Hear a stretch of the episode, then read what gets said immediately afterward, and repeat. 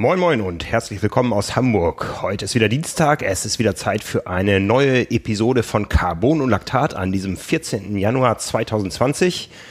Ja, hier sitzen Simon Müller, der gerade vom Laufen reingekommen ist. ja, hallo Frank. Ja, und ich, Frank Wechsel, ich, äh, der ich heute Ruhetag habe. Ja, ist auch deutlich entspannter dann. Ja, Simon, was hast du eben gemacht? Oh, tat ganz schön weh. Du, du äh, sahst nass aus. War das Schweiß oder Regen? Eine Mischung aus beiden. okay. Äh, Hügelläufe hier an einer, ja nicht ganz, äh, ja, wer nicht aus Hamburg ist, weiß das nicht, aber Elbchaussee. Wir werden ja oft belächelt, ne? Ja. ja, genau. Hier gibt's keine Anstiege und so weiter. Ja. Das kann bei uns ganz schön fies sein, weil es ja immer den Anstieg genau vom Wasser hoch an die Straße, also an die Elbchaussee gibt. Äh, und äh, ja, da bin ich dann 15 Mal gut 200 Meter hoch. Tat ganz schön weh. 15 mal 200 Meter? Ja. Nur bergauf? Ja. Ja, nicht schlecht, nicht schlecht. Weiß man, was man getan hat, auch in relativ kurzer Zeit. Ja, ich, ich hasse diese, ja, hasse ich sie oder liebe ich sie?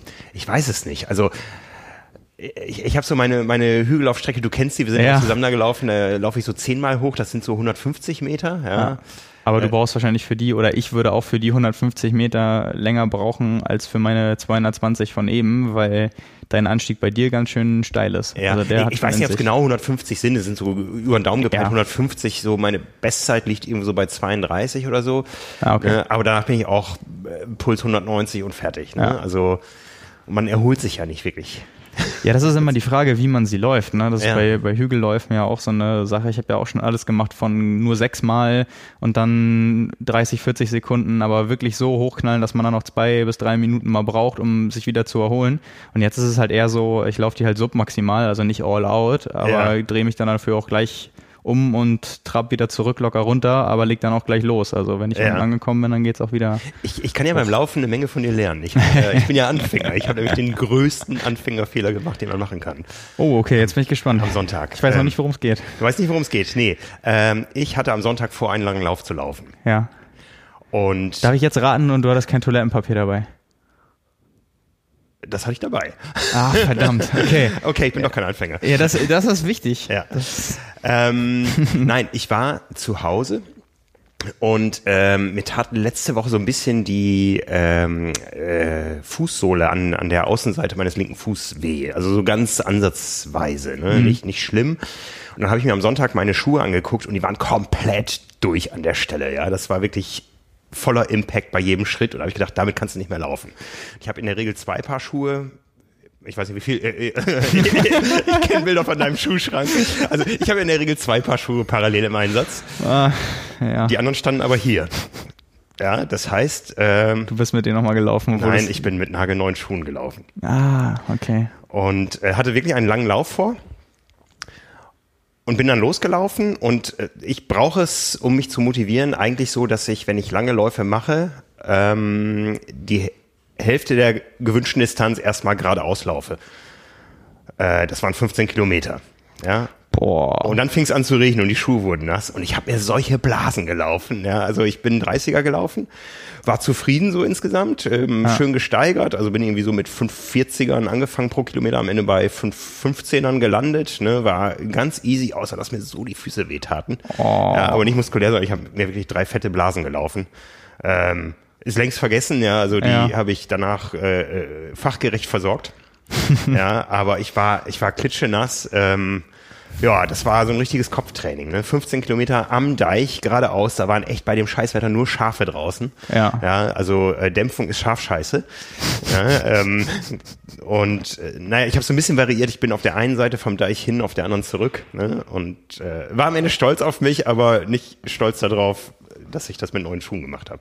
Aber die sind jetzt eingelaufen. Ja, das auf jeden Fall. Nee, ja, ich, äh, man muss ja auch immer so nehmen, wie es kommt. Ne? Also nicht jeder hat dann so für einen 30er und das ist ja für den Kopf auch nicht angenehm, dreimal eine 10 Kilometer Runde zu laufen. Nee. Da hast du aber halt immer so die Option. Aber das kann auch für schwierig für den Kopf sein, weil wenn, ja. wenn es hart wird, hast du immer die, die Ausrede irgendwo, du kannst jederzeit raus so quasi. Aber wenn irgendwas wirklich sein sollte, ist der Weg nach Hause natürlich auch maximal fünf Kilometer entfernt. Ja, ja, ja. ja. So, das äh, ja, hat halt alles Vor- und Nachteile. Ja, also ich hatte überlegt, äh, kehrst du nach elf um, dann bist du, nee, nach zwölf Kilometern, dann bist du bei 24, das geht immer.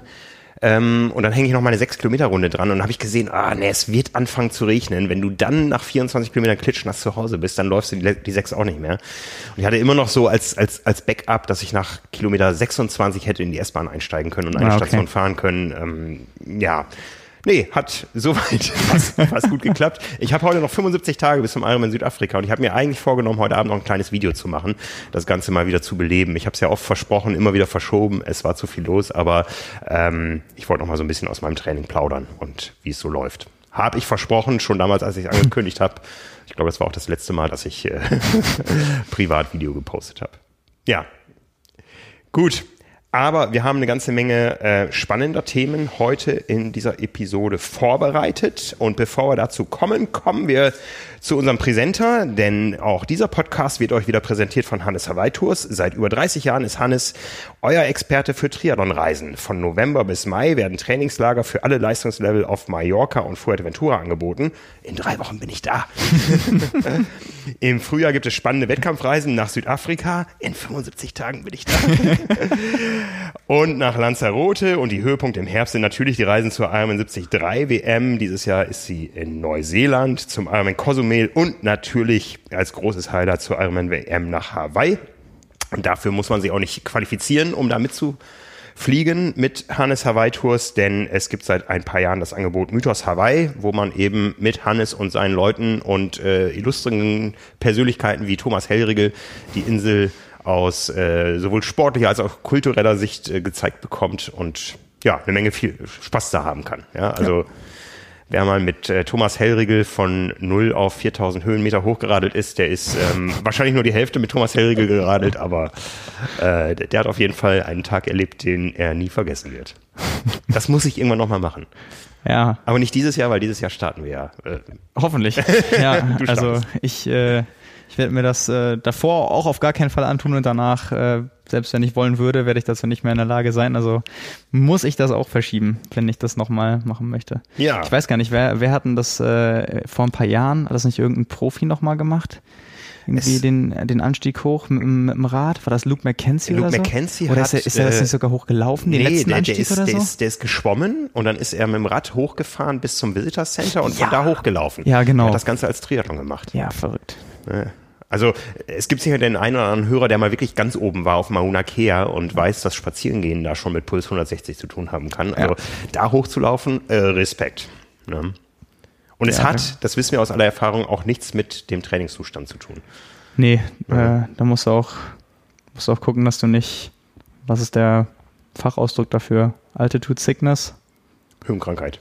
Ja, ist, wird das dann so also einfach nur durch den, durch den wechselnden Druck, dass du da äh, dir nichts wegholst, also, wenn du das gar nicht gewöhnt bist, weil ja. das ist ja schon ein krasser Unterschied, wenn du da in kürzester Zeit auf 4000 hoch und dann vor allem Viertelstunde später oder halbe Stunde später wieder runter, ähm, das verkraftet ja nicht jeder immer ja, eben so. also ich glaube, man wird da auf der Höhe nicht wirklich äh, äh lungenkrank oder kriegt ein Hirnödem oder sowas. Ja. Ähm, das ist eher so ein eine heftige Übelkeit. Ja, also das kennen wir auch. Ja, das gut, das meinte ich ja damit. Ich meine jetzt nicht eine yeah. schwere Krankheit innerhalb yeah. von einer Stunde, aber ähm, dass man da irgendwie schon so ein bisschen yeah. mitzukämpfen hat. Also wir haben ja schon Fotoshootings da oben gemacht, äh, zusammen mit unserem australischen Fotokollegen Delikar, der nach zwei Versuchen nicht ein drittes Mal mitkommen wollte. Ja. ja. Zumal die Abfahrt ja auch mit vielen Serpentinen zu tun hat. Ja, das stimmt. Ja. Ja, das schöne Hawaii ist noch weit weg. Eigentlich sollte die Triathlon-Saison ja dieses Wochenende beginnen. Aber dem war nicht so. Nee, genau. Äh, Start hätte bei den großen Rennen am Wochenende gemacht eigentlich der Ironman 73 Pucon in äh, Chile. Und äh, viele haben sicherlich mitbekommen, also die, die Zustände oder ja, Ausnahmezustände in Chile gingen ja auch durch die, durch die Nachrichten, also bis zur Tagesschau. Da war ja leider wirklich ziemlich viel los und das war der Grund dafür, dass Ironman auch schon ähm, im, im Oktober das Rennen abgesagt hat. Ähm, jemanden, den das äh, quasi auch getroffen hat, ist Lionel Sanders, der nach seiner Verletzung gesagt hat, er will das Rennen eigentlich als Saisonabschluss machen, weil er so spät angefangen hat durch seine Verletzung, dass er noch äh, nach Hawaii weitermachen wollte. Hat er ja jetzt auch gemacht, musste dann umplanen, hat das Rennen 2017, 2018 gewonnen und äh, meinte auch, es ist eines seiner, seiner Lieblingsrennen. Und äh, jeder, der die Bilder vielleicht äh, schon mal gesehen hat, äh, wer das nicht getan hat, äh, kann man eigentlich nur empfehlen, um sich so ein bisschen Motivation und Inspiration Inspiration zu holen, weil äh, das sind wirklich sehr, sehr schöne Bilder und eine sehr schöne Kulisse. Ähm, ja, und sicherlich auch der Grund dafür, warum dort ein Rennen ausgetragen wird. Mhm, also mhm. das ist äh, wirklich so ein ja, Klassiker ist es ja nicht, aber so ein paradiesisches Rennen, wo es sich auch lohnt, mal eine, eine große Reise irgendwie auf sich zu nehmen. Mhm. Ähm, ja, und äh, das Rennen wurde abgesagt aufgrund der Zustände in Chile und ähm, ich habe mich da noch mal ein bisschen im Detail schlau gemacht, weil das hat man ja eigentlich relativ selten, dass es, äh, dass, dass sowas passiert. Und ähm, was mir vorher auch nicht so klar war, ich hatte das am Rande mitbekommen, nur meistens ist ja so, wenn einen das nicht irgendwie selbst betrifft äh, und in der Form hat es das quasi erst, als ich gemerkt habe, okay, da wird auch das der 73 abgesagt und mhm. das mit mhm. jeder Menge Vorlauf, was ja schon ungewöhnlich ist, also eine, eine Großveranstaltung und äh, das ist ja ein Ironman 73, aber es hält sich ja auch noch in Grenzen, mhm, mhm. die erst zwei oder die, die erst zwei oder zweieinhalb Monate später ist. Wenn man die so frühzeitig absagt, dann muss da ja echt einiges los sein. Dann habe ich erst äh, bei der Recherche gesehen, dass es da während der Unruhen 29 Tote gab, äh, 2500 Verletzte und äh, knapp 4500 Leute festgenommen wurden im Oktober und im November. Also wirklich äh, ziemlich ziemlich krasse Zustände. Auch die, mhm. die Videos, die man so dazu findet, das sind echt, ja, also sind schon quasi Kriegsbilder so ein bisschen. Ähm, es war mir vorher auch nicht klar, dass es so schlimm ist und auch mit den Ausmaßen, also tausende Verletzte und Verhaftete. Mhm. Und ähm, ja, kam, kam daher, dass es, äh, dass die Bevölkerung protestiert hat und losging eigentlich das Ganze damit, dass, dass äh, die, die Bevölkerung sich seit Jahren schon an der Entwicklung stört, dass die Lebenserhaltungskosten so steigen Jahr für Jahr und dass mhm. vieles nicht mehr bezahlbar wird und in Kombination damit, dass äh, in Chile das so ist, dass ähm, es nicht wie hier irgendwie mal einen geregelten Lohn oder eine geregelte Auszahlung gibt. Da kann es einfach mal sein, das Geld kommt dann zwei Wochen, drei Wochen später. Dann kannst du halt deinen, kannst halt nichts mehr bezahlen und mhm. auch die regelmäßigen Kosten nicht decken. Dazu kommt noch, dass das äh, Bildungssystem privat ist und Krankenversicherung auch. Und oh, ja. wenn das alles ansteigt, äh, bleibt halt nichts mehr über. Und das äh, irgendwie der Tropfen, der das fast zum Überlaufen gebracht hat, waren die Kosten für den Nahverkehr. Also für die, für die Tickets äh, der Metro. Mhm. Und angefangen hat das Ganze dann damit, dass es ähm, eine Gruppe von Protestanten gab, die dann beschlossen haben, in einer Aktion schwarz zu fahren. Also über die äh, Automaten da, oder nicht die Automaten, über die Kontrollen rüber zu springen, wo mhm. man sonst Ticket reinsteckt und durchgehen kann und dann einzusteigen und das quasi als Protest zu machen. Und wie es dann so ist, äh, große Gruppe, dann in der Innenstadt irgendwie ging das weiter, dann haben die ersten Leute angefangen, Sachen umzuwerfen, anzuzünden und dann hat sich das Ganze so hochgeschaukelt, dass man letztendlich äh, jetzt das Resultat hat, dass das ganze Land irgendwie total erschüttert wurde dadurch. Also neun Städte im Ausnahmezustand, die Hauptstadt mhm. auch, San, Santiago. Und ähm, da war es ja sogar so, dass, und das hatte ich auch noch am Rande mitbekommen, dass der UN-Klimagipfel eigentlich ja in Chile geplant war und dann nach Madrid ja. verlegt wurde. Und äh, ja, letztendlich solche Zustände, die dazu geführt haben, dass äh, jetzt auch der 73 abgesagt wurde und das erste große Rennen des Jahres, wo auch mhm. sonst namhafte Leute starten, ähm, ja, nicht stattfinden konnte. Ist immer die Frage, wie die Kausalität ist, ob das Rennen äh, abgesagt wurde, weil man Angst um die sichere Durchführung hatte oder weil auf einmal ganz viele Athleten nicht mehr kommen wollten und es keinen Sinn mehr macht, das Rennen durchzuführen? Ja, ist eine gute Frage. Also wir hatten das gleiche ja mal mit äh, der Challenge Oman, mhm. wo gesagt wurde, aus Sicherheitsgründen können wir das Rennen da nicht durchführen. Alle, die danach mal da waren, äh, sagen, es ist ein super schönes Rennen, wir haben uns nie unsicher gefühlt, aber es ist inzwischen eine andere Rennfamilie. Ich glaube, es hatte eher andere Gründe. Wir hatten neulich ja. schon mal drüber gesprochen bei der ja. Bahrain-Episode. Ähm, ja, schwierig. Man weiß es nicht. Nee, man weiß es nicht. Aber äh, die Tatsache, dass Ironman jetzt schon verkündet hat, dass es am 10. Januar 2021 wieder stattfinden soll, mhm. zeigt ja schon mal, dass man ja. davon ausgeht, dass die Zustände ähm, oder die, die Ausnahmezustände jetzt nicht so lang anhalten, dass eine regelmäßige Durchführung des Rennens gefährdet ist. Mhm. Also das ist ja eigentlich schon mal schon mal ganz schön. Auch wenn ich mich richtig erinnere, in dem Video, wo Lionel Sanders das äh, bekannt gegeben hat, dass er sein, seine Rennplanung ändert, hat er gesagt, er wäre unheimlich gern äh, wieder 2021 am Start und ja, wünscht dem Land auch alles Gute in der Entwicklung, in der Problem äh, mhm. Lösung, dass es möglich ist, da weiterhin den Triathlon am Leben zu erhalten, weil es halt eben so ein, so ein schönes Rennen auch ist. Mhm. Ähm, ja, von daher schwierig. Ja. Mal, mal gucken, wie sich das weiterentwickelt, aber von daher die großen Rennen auf der langen Strecke und auch insgesamt noch hat ja 2020 in den zwei Wochen nichts stattgefunden. Nee. Ähm, müssen wir jetzt auch noch ein bisschen warten. Ja, aber, aber äh, apropos Nahverkehr, also ich möchte jetzt keine Mülltonnen ankündigen, aber äh, anzünden, aber ich habe mein äh, Nahverkehrsticket gekündigt. Oh. Ja. Ich bin ja fest davon überzeugt, dass wir mehr Leute auf die Schiene bekommen müssen und so weiter. Aber ähm, ja, warum habe ich es gekündigt? Aus zwei Gründen. A, weil ich furchtbar unzufrieden bin mit dem Hamburger Verkehrsverband, was hier an, oder Ver Verbund heißt er, glaube ich, was hier an Un Unpünktlichkeiten und so weiter stattfindet, ist einfach ein riesen Management- und Finanzausstattungsproblem. Mhm. Ähm, äh, das ist aber nicht der Hauptgrund, ähm, oder das ist, das ist ein Grund. Ähm, es muss sich da eine ganze Menge ändern, ja, und vielleicht ist es so ein bisschen Protest, aber der andere Grund ist auch, wenn ich zweimal in der Woche die Strecke laufe, spare ich Geld, wenn ich jede Fahrt einzeln bezahle. Und das geht inzwischen so smart über die App, ja. Ähm, ja da stimmt. ich eh immer Fußweg stimmt. zur S-Bahn sowohl privat äh, zu Hause als auch hier habe, kann man da in ein paar Sekunden gerade das Ticket in der App lösen und über einen Monat spare ich dann auch noch Geld. Ja. Und vielleicht motiviert es mich auch häufiger mal zu sagen, mit der Bahn hin und her fahren kostet mich dann einzeln 6,60 Euro in der Summe. Ach komm, ich nehme das Fahrrad. Ja, ja. Ja, ja ist ein schöner Anreiz, ähm, irgendwie sich dazu zu motivieren, nicht ja. nur Sport zu treiben, sondern gleichzeitig auch noch Geld zu sparen. Ja. Doppelmotivation. Und was für die Umwelt zu tun. Ja, also das auch noch, dann kann man eigentlich fast nur gewinnen.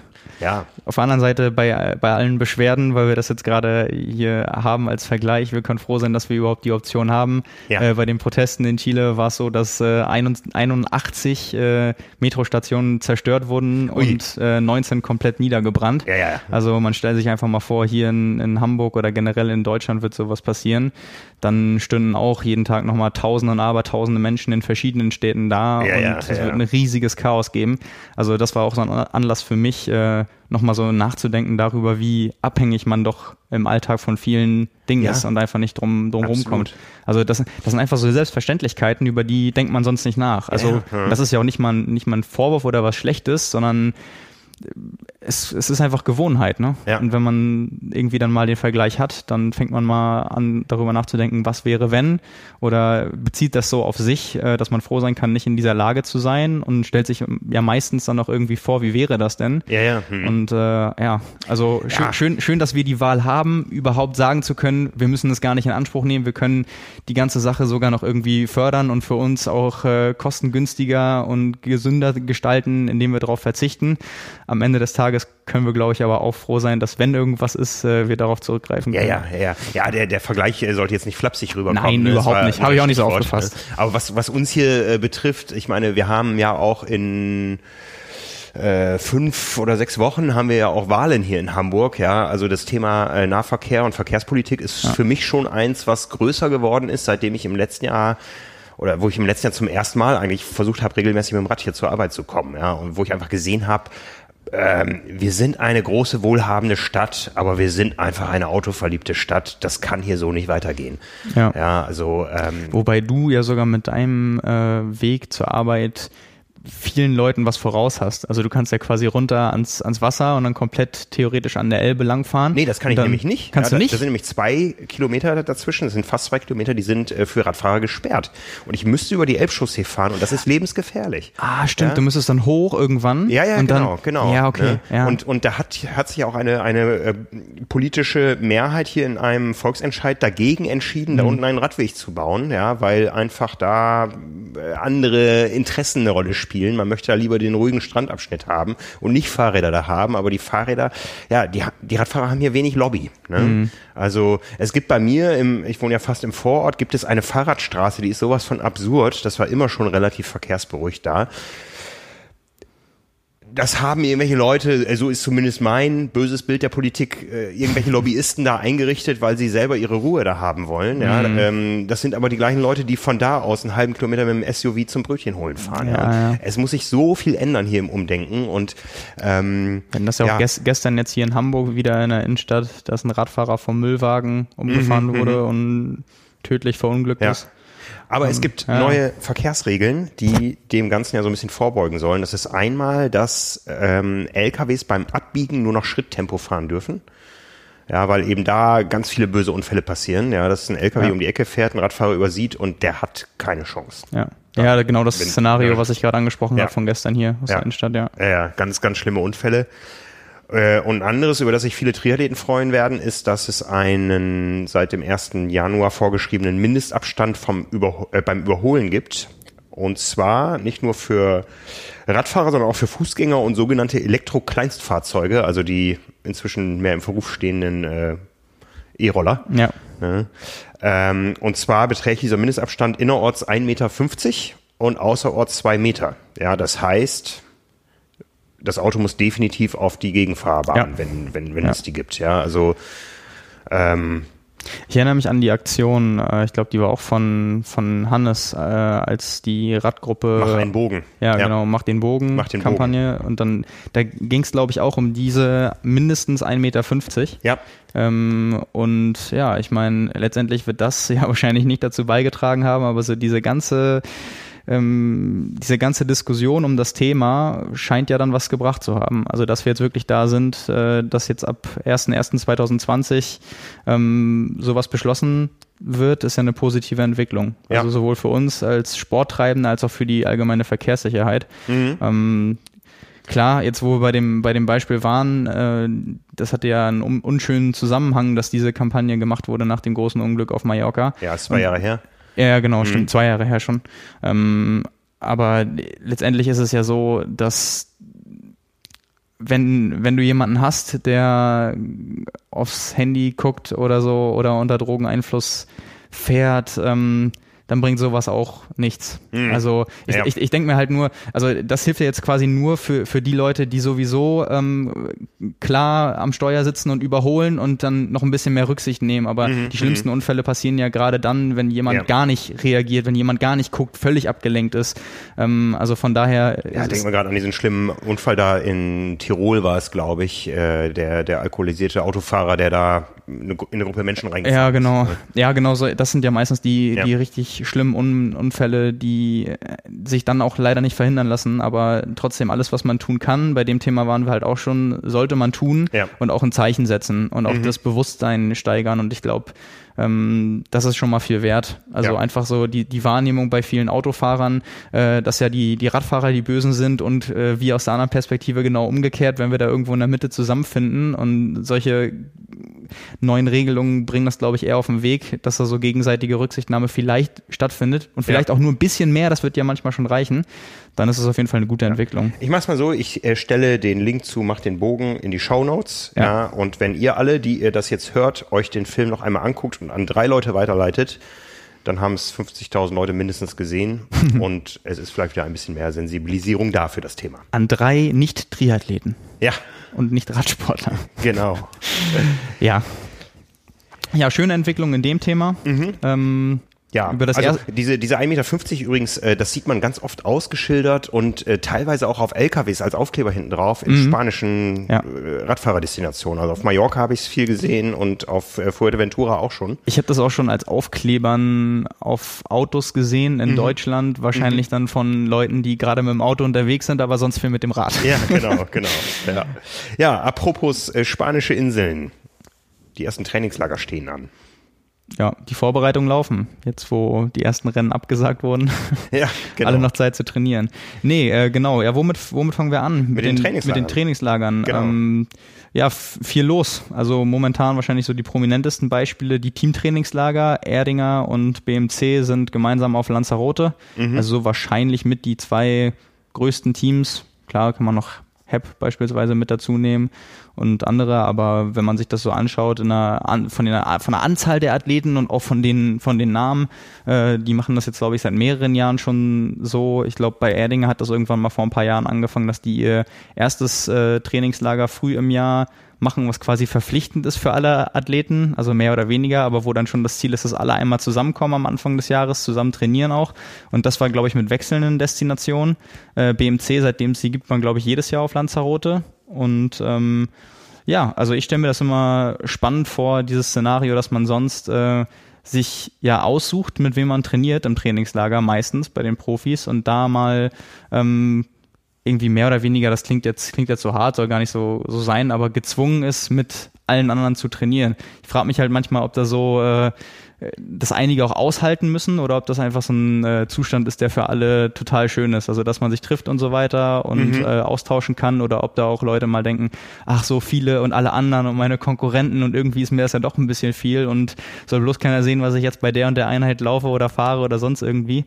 Glaube ich nicht wirklich. ähm, ich glaube, das ist alles ziemlich äh, kollegial im, im Triathlon und äh, gerade in einer Sportart, wo man weiß, dass jetzt nicht diese eine oder auch die nächste Einheit und im Januar schon gar nicht äh, entscheidend ist für mhm ein Rennen. Mhm. Ähm, ja, aber ich glaube, so eine Dynamik im Teamtrainingslager mit viel direkter Konkurrenz äh, ja, kann schon was Aufregendes sein. Schon gehört, dass es da auch mal Diskussionen um die Zimmerbelegung gibt. Ja, genau sowas. Äh, also auch, auch äh, wenn die Trikotfarbe gleich ist, dass ähm, das nicht immer alles Friede, Freude, Eierkuchen ist. Nee, klar. Wann, wann ist das auch schon mal so? genau. ähm, Genau, wo wir gerade bei, ähm, bei den Teams waren. Ich glaube tatsächlich, bei Erdinger gibt's äh, an den Personalien der Athleten zumindest bisher noch gar keine Veränderung. Also, soweit ich das mitbekommen habe, verlängert mit allen Athleten und auch keine neuen Zugänge. Mhm. Ähm, und bei BMC hat sich ein bisschen was getan. Äh, da sind drei Athleten neu im Team. Das sind einmal Christian Högenhaug, der Ironman Hamburg-Sieger von 2019.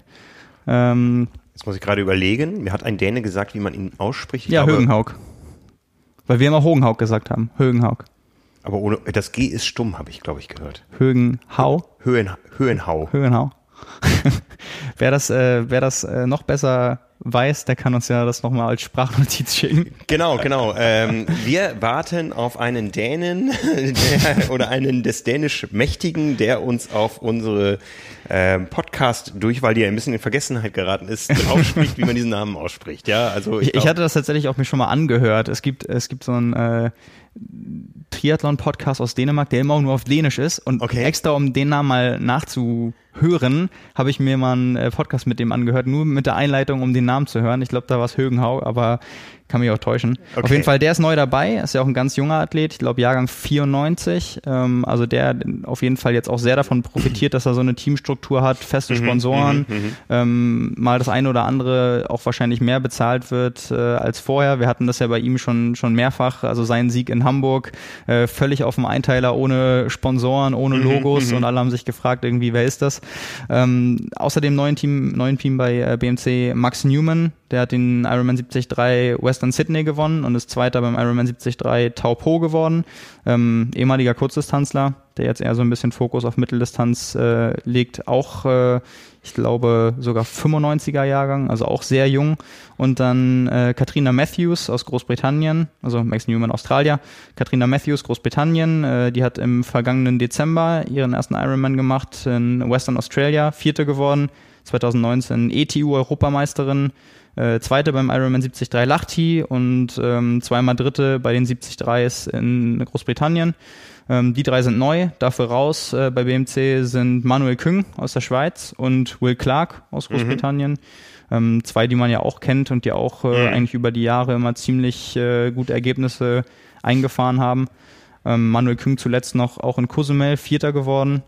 Ähm, ja, stelle ich mir auch immer schwierig vor bei denjenigen, die da verantwortlich sind, äh, die Verträge zu verlängern oder äh, zu beenden, mhm. weil ganz oft habe ich so den Eindruck, äh, wie viele Einjahresverträge es mittlerweile gibt. Also mhm. da ist man echt, das ist so ein erfolgsbasiertes ja.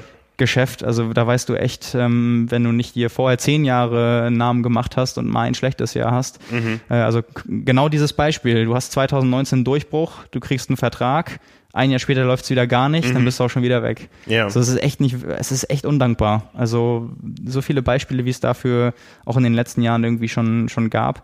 Ähm, jemand, der das konsequent nicht macht, ist ja tatsächlich äh, Erdinger. Also wenn man da so mhm. guckt, ähm, kann man ja auch Namen nennen, beispielsweise die Relats, die ja. ja. auch über mehrere Jahre eine Durchstrecke haben, wo dann auch gesagt wird, okay, so, wir kennen aber euer Potenzial und äh, wo sich dann bisher immer dazu entschieden wurde, diejenigen weiter zu unterstützen. Das ist jetzt nur eins von mehreren Beispielen, aber ich denke mir da halt, gerade als äh, junger Athlet, wir wissen, Triathlon ist jetzt kein Geschäft, womit man irgendwie, wenn man es da zum Profi geschafft hat und erfolgreich ist, sofort mhm. reich wird und das nach zwei Jahren anders als im Fußball nur noch machen kann, weil es einem so gut gefällt und man erstmal ausgesorgt hat. Ähm, da ist das schon schwierig, glaube ich. Ich meine, es war ganz früher zumindest mal so, dass äh, zum Beispiel Red Bull auch Verträge gemacht hat, die die ganze Karriere umfasst haben. Ja, also mhm. wo, wo ähm, solange der Sportler aktiv geblieben ist, das Sponsoring bestehen geblieben ist. Und man munkelt ja heute noch, dass Thomas Helge vom Dosenpfand lebt. Ja.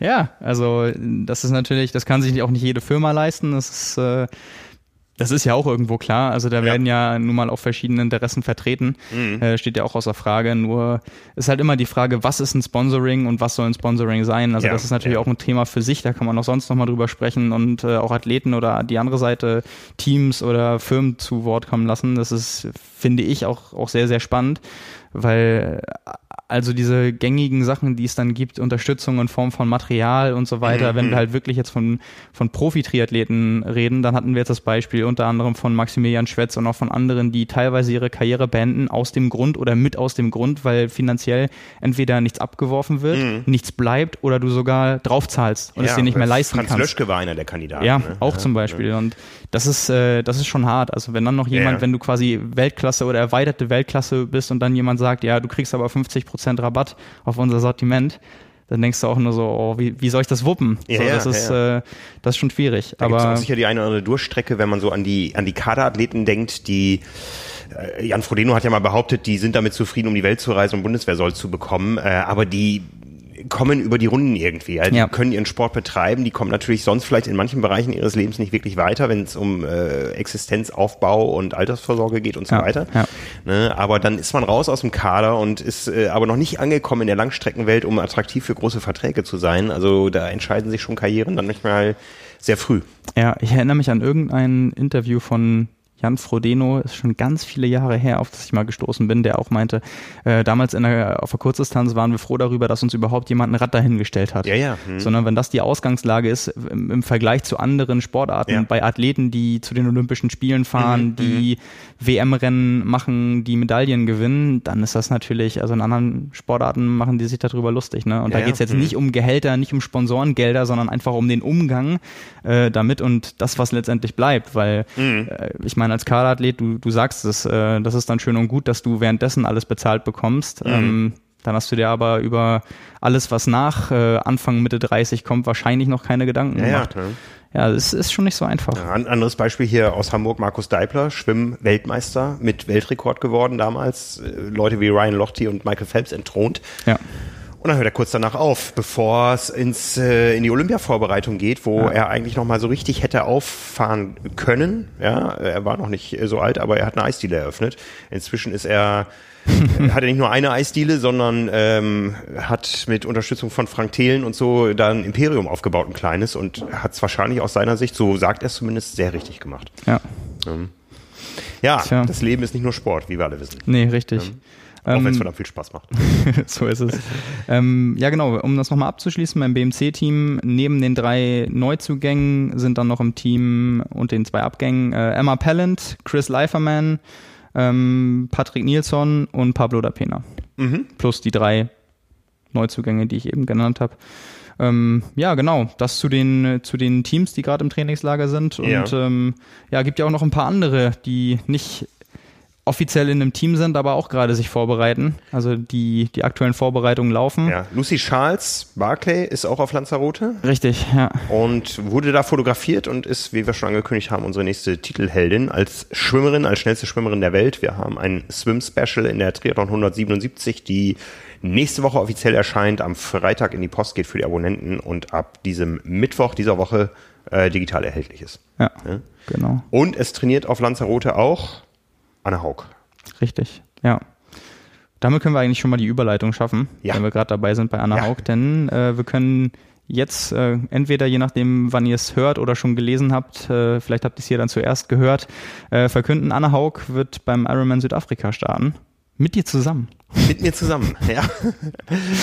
ja, ja. Ähm, das äh, haben wir jetzt quasi auf Nachfrage von ihr erfahren. Ja. Und ähm, also ja, früher sehr, hätte ich mal gesagt, früher hätte ich mal gesagt, wenn ich mich äh, beim Rolling Start in die erste Reihe stelle, dann kriege ich sie noch beim Schwimmen. Ich glaube, die Zeiten sind vorbei. Dafür ist äh, meine Schwimmleistung dahin erodiert und ihre enorm gestiegen, wie wir auf Hawaii gesehen haben im letzten Jahr. Ja, du, was ist deine Schwimmbestzeit auf der Langdistanz? 51. 51, ja. 50 oh, das ist übel. Ne? Aber das ist nun mal äh, 24 Jahre her. ja. Ähm, aber äh, die Laufstrecke beim Ironman Südafrika sind, glaube ich, vier Runden und es sind nicht wirklich Runden, es sind Pendelstrecken. Mhm. Das heißt, wir werden uns sehen, Anne. Ja. Ich befürchte, sportlich gesehen geht das für dich nicht so gut aus. Äh, nee, das glaube ich auch. Ne? Also äh, tu mir nicht so sehr weh beim Überholen. Ja, also ähm, ich gucke mir vorher nochmal so die die die Anne Haug und Lucy Schals Szene ein paar Mal an, damit ich weiß, damit ich mich mental darauf vorbereiten ja. kann, wenn Anne an einem vorbeiläuft. Ne? Ja, also ähm, eigentlich ganz Anne, ich hoffe, du bist im Ziel da, um mich zu interviewen. Genau. Wir drehen den Spieß mal um. hat, sie, hat sie auf jeden Fall deutlich mehr Puste wahrscheinlich, schon ein bisschen Zeit gehabt durchzuatmen. ähm, Komm, Anne, wir machen dann beide unser Hawaii klar. Ja, das wäre das wär, das wär sehr wünschenswert auf jeden Fall. Ja, ja. ich glaube, es ist bei Anne ein bisschen wahrscheinlicher. Die muss ja nur finishen. Ja, das, das stimmt. Ich meine, das war ja auch die große Herausforderung, letztendlich jetzt ein Rennen zu finden, was da irgendwie in die Planung mhm. mit reinpasst. Wir hatten sie ja auch äh, vor einer oder zwei aus, vor zwei, nee, vor einer Ausgabe im, im Interview im, im Magazin. Mhm. Ähm, und da wusste man ja noch gar nicht, dass sie in Rot starten wird. Da mhm. hat sie den Rotstart bekannt gegeben, wo dann auch klar ist, okay, jetzt Hawaii-Sieg, etwas, was einen wahrscheinlich dann noch am meisten reizt, ist natürlich nicht den Hawaii-Slot als Siegerin irgendwie zu validieren, sondern in Rot möglichst nochmal einen Sieg zu holen. Mhm. Ähm, sprich, vier Wochen davor äh, wird sich wahrscheinlich niemand irgendwie antun. Und mhm. eigentlich war dann ja schon der Kreis der möglichen Rennen irgendwie eingegrenzt. Ähm, ja, jetzt ist Südafrika geworden. Und äh, Anna Haug selbst hat dazu gesagt, äh, dass sie trotzdem hofft, dort äh, gegen gute Konkurrenz äh, das Hawaii-Ticket zu lösen. Also reist da logischerweise, ist ja auch eine Kontinentalmeisterschaft, nicht hin, um irgendwie gegen niemanden anzutreten. Mhm. Da wäre sie dann wahrscheinlich auch nicht drum rumgekommen. Also ist ja echt auch traditionell immer ein ziemlich gut besetztes Rennen. Ähm, und das, sie meinte noch zu uns, 2018 ist sie ja da schon bei der 73 WM gestartet und das Rennen fand sie schon super, deswegen wollte sie sich mal angucken, wie es da bei der Langdistanz aussieht mhm. und dass sie auch zu Kurzdistanzzeiten schon viel in Südafrika trainiert hat, ein Trainingslager gemacht hat und sie auch von dem Land immer begeistert gewesen ist und es deswegen auch gepasst hat. Mhm. Ähm, Dan Dorang hat sich dazu uns gegenüber auch nochmal geäußert und der hat eigentlich genau das gesagt, was ich gerade eben thematisch schon angesprochen hatte, dass es darum ging, natürlich die bestmögliche Kombination aus der Hawaii Quali, Challenge Rot und der WM in Kona zu finden. Mhm und ähm, dass der Ironman Südafrika da gut reinpasst, sowohl zeitlich als auch äh, als Wettkampf selbst mit, mit einer schönen Strecke und auch die, die starke Konkurrenz, bei der man dann nochmal gucken kann, wie man so im Vergleich schon steht, äh, früh im Jahr.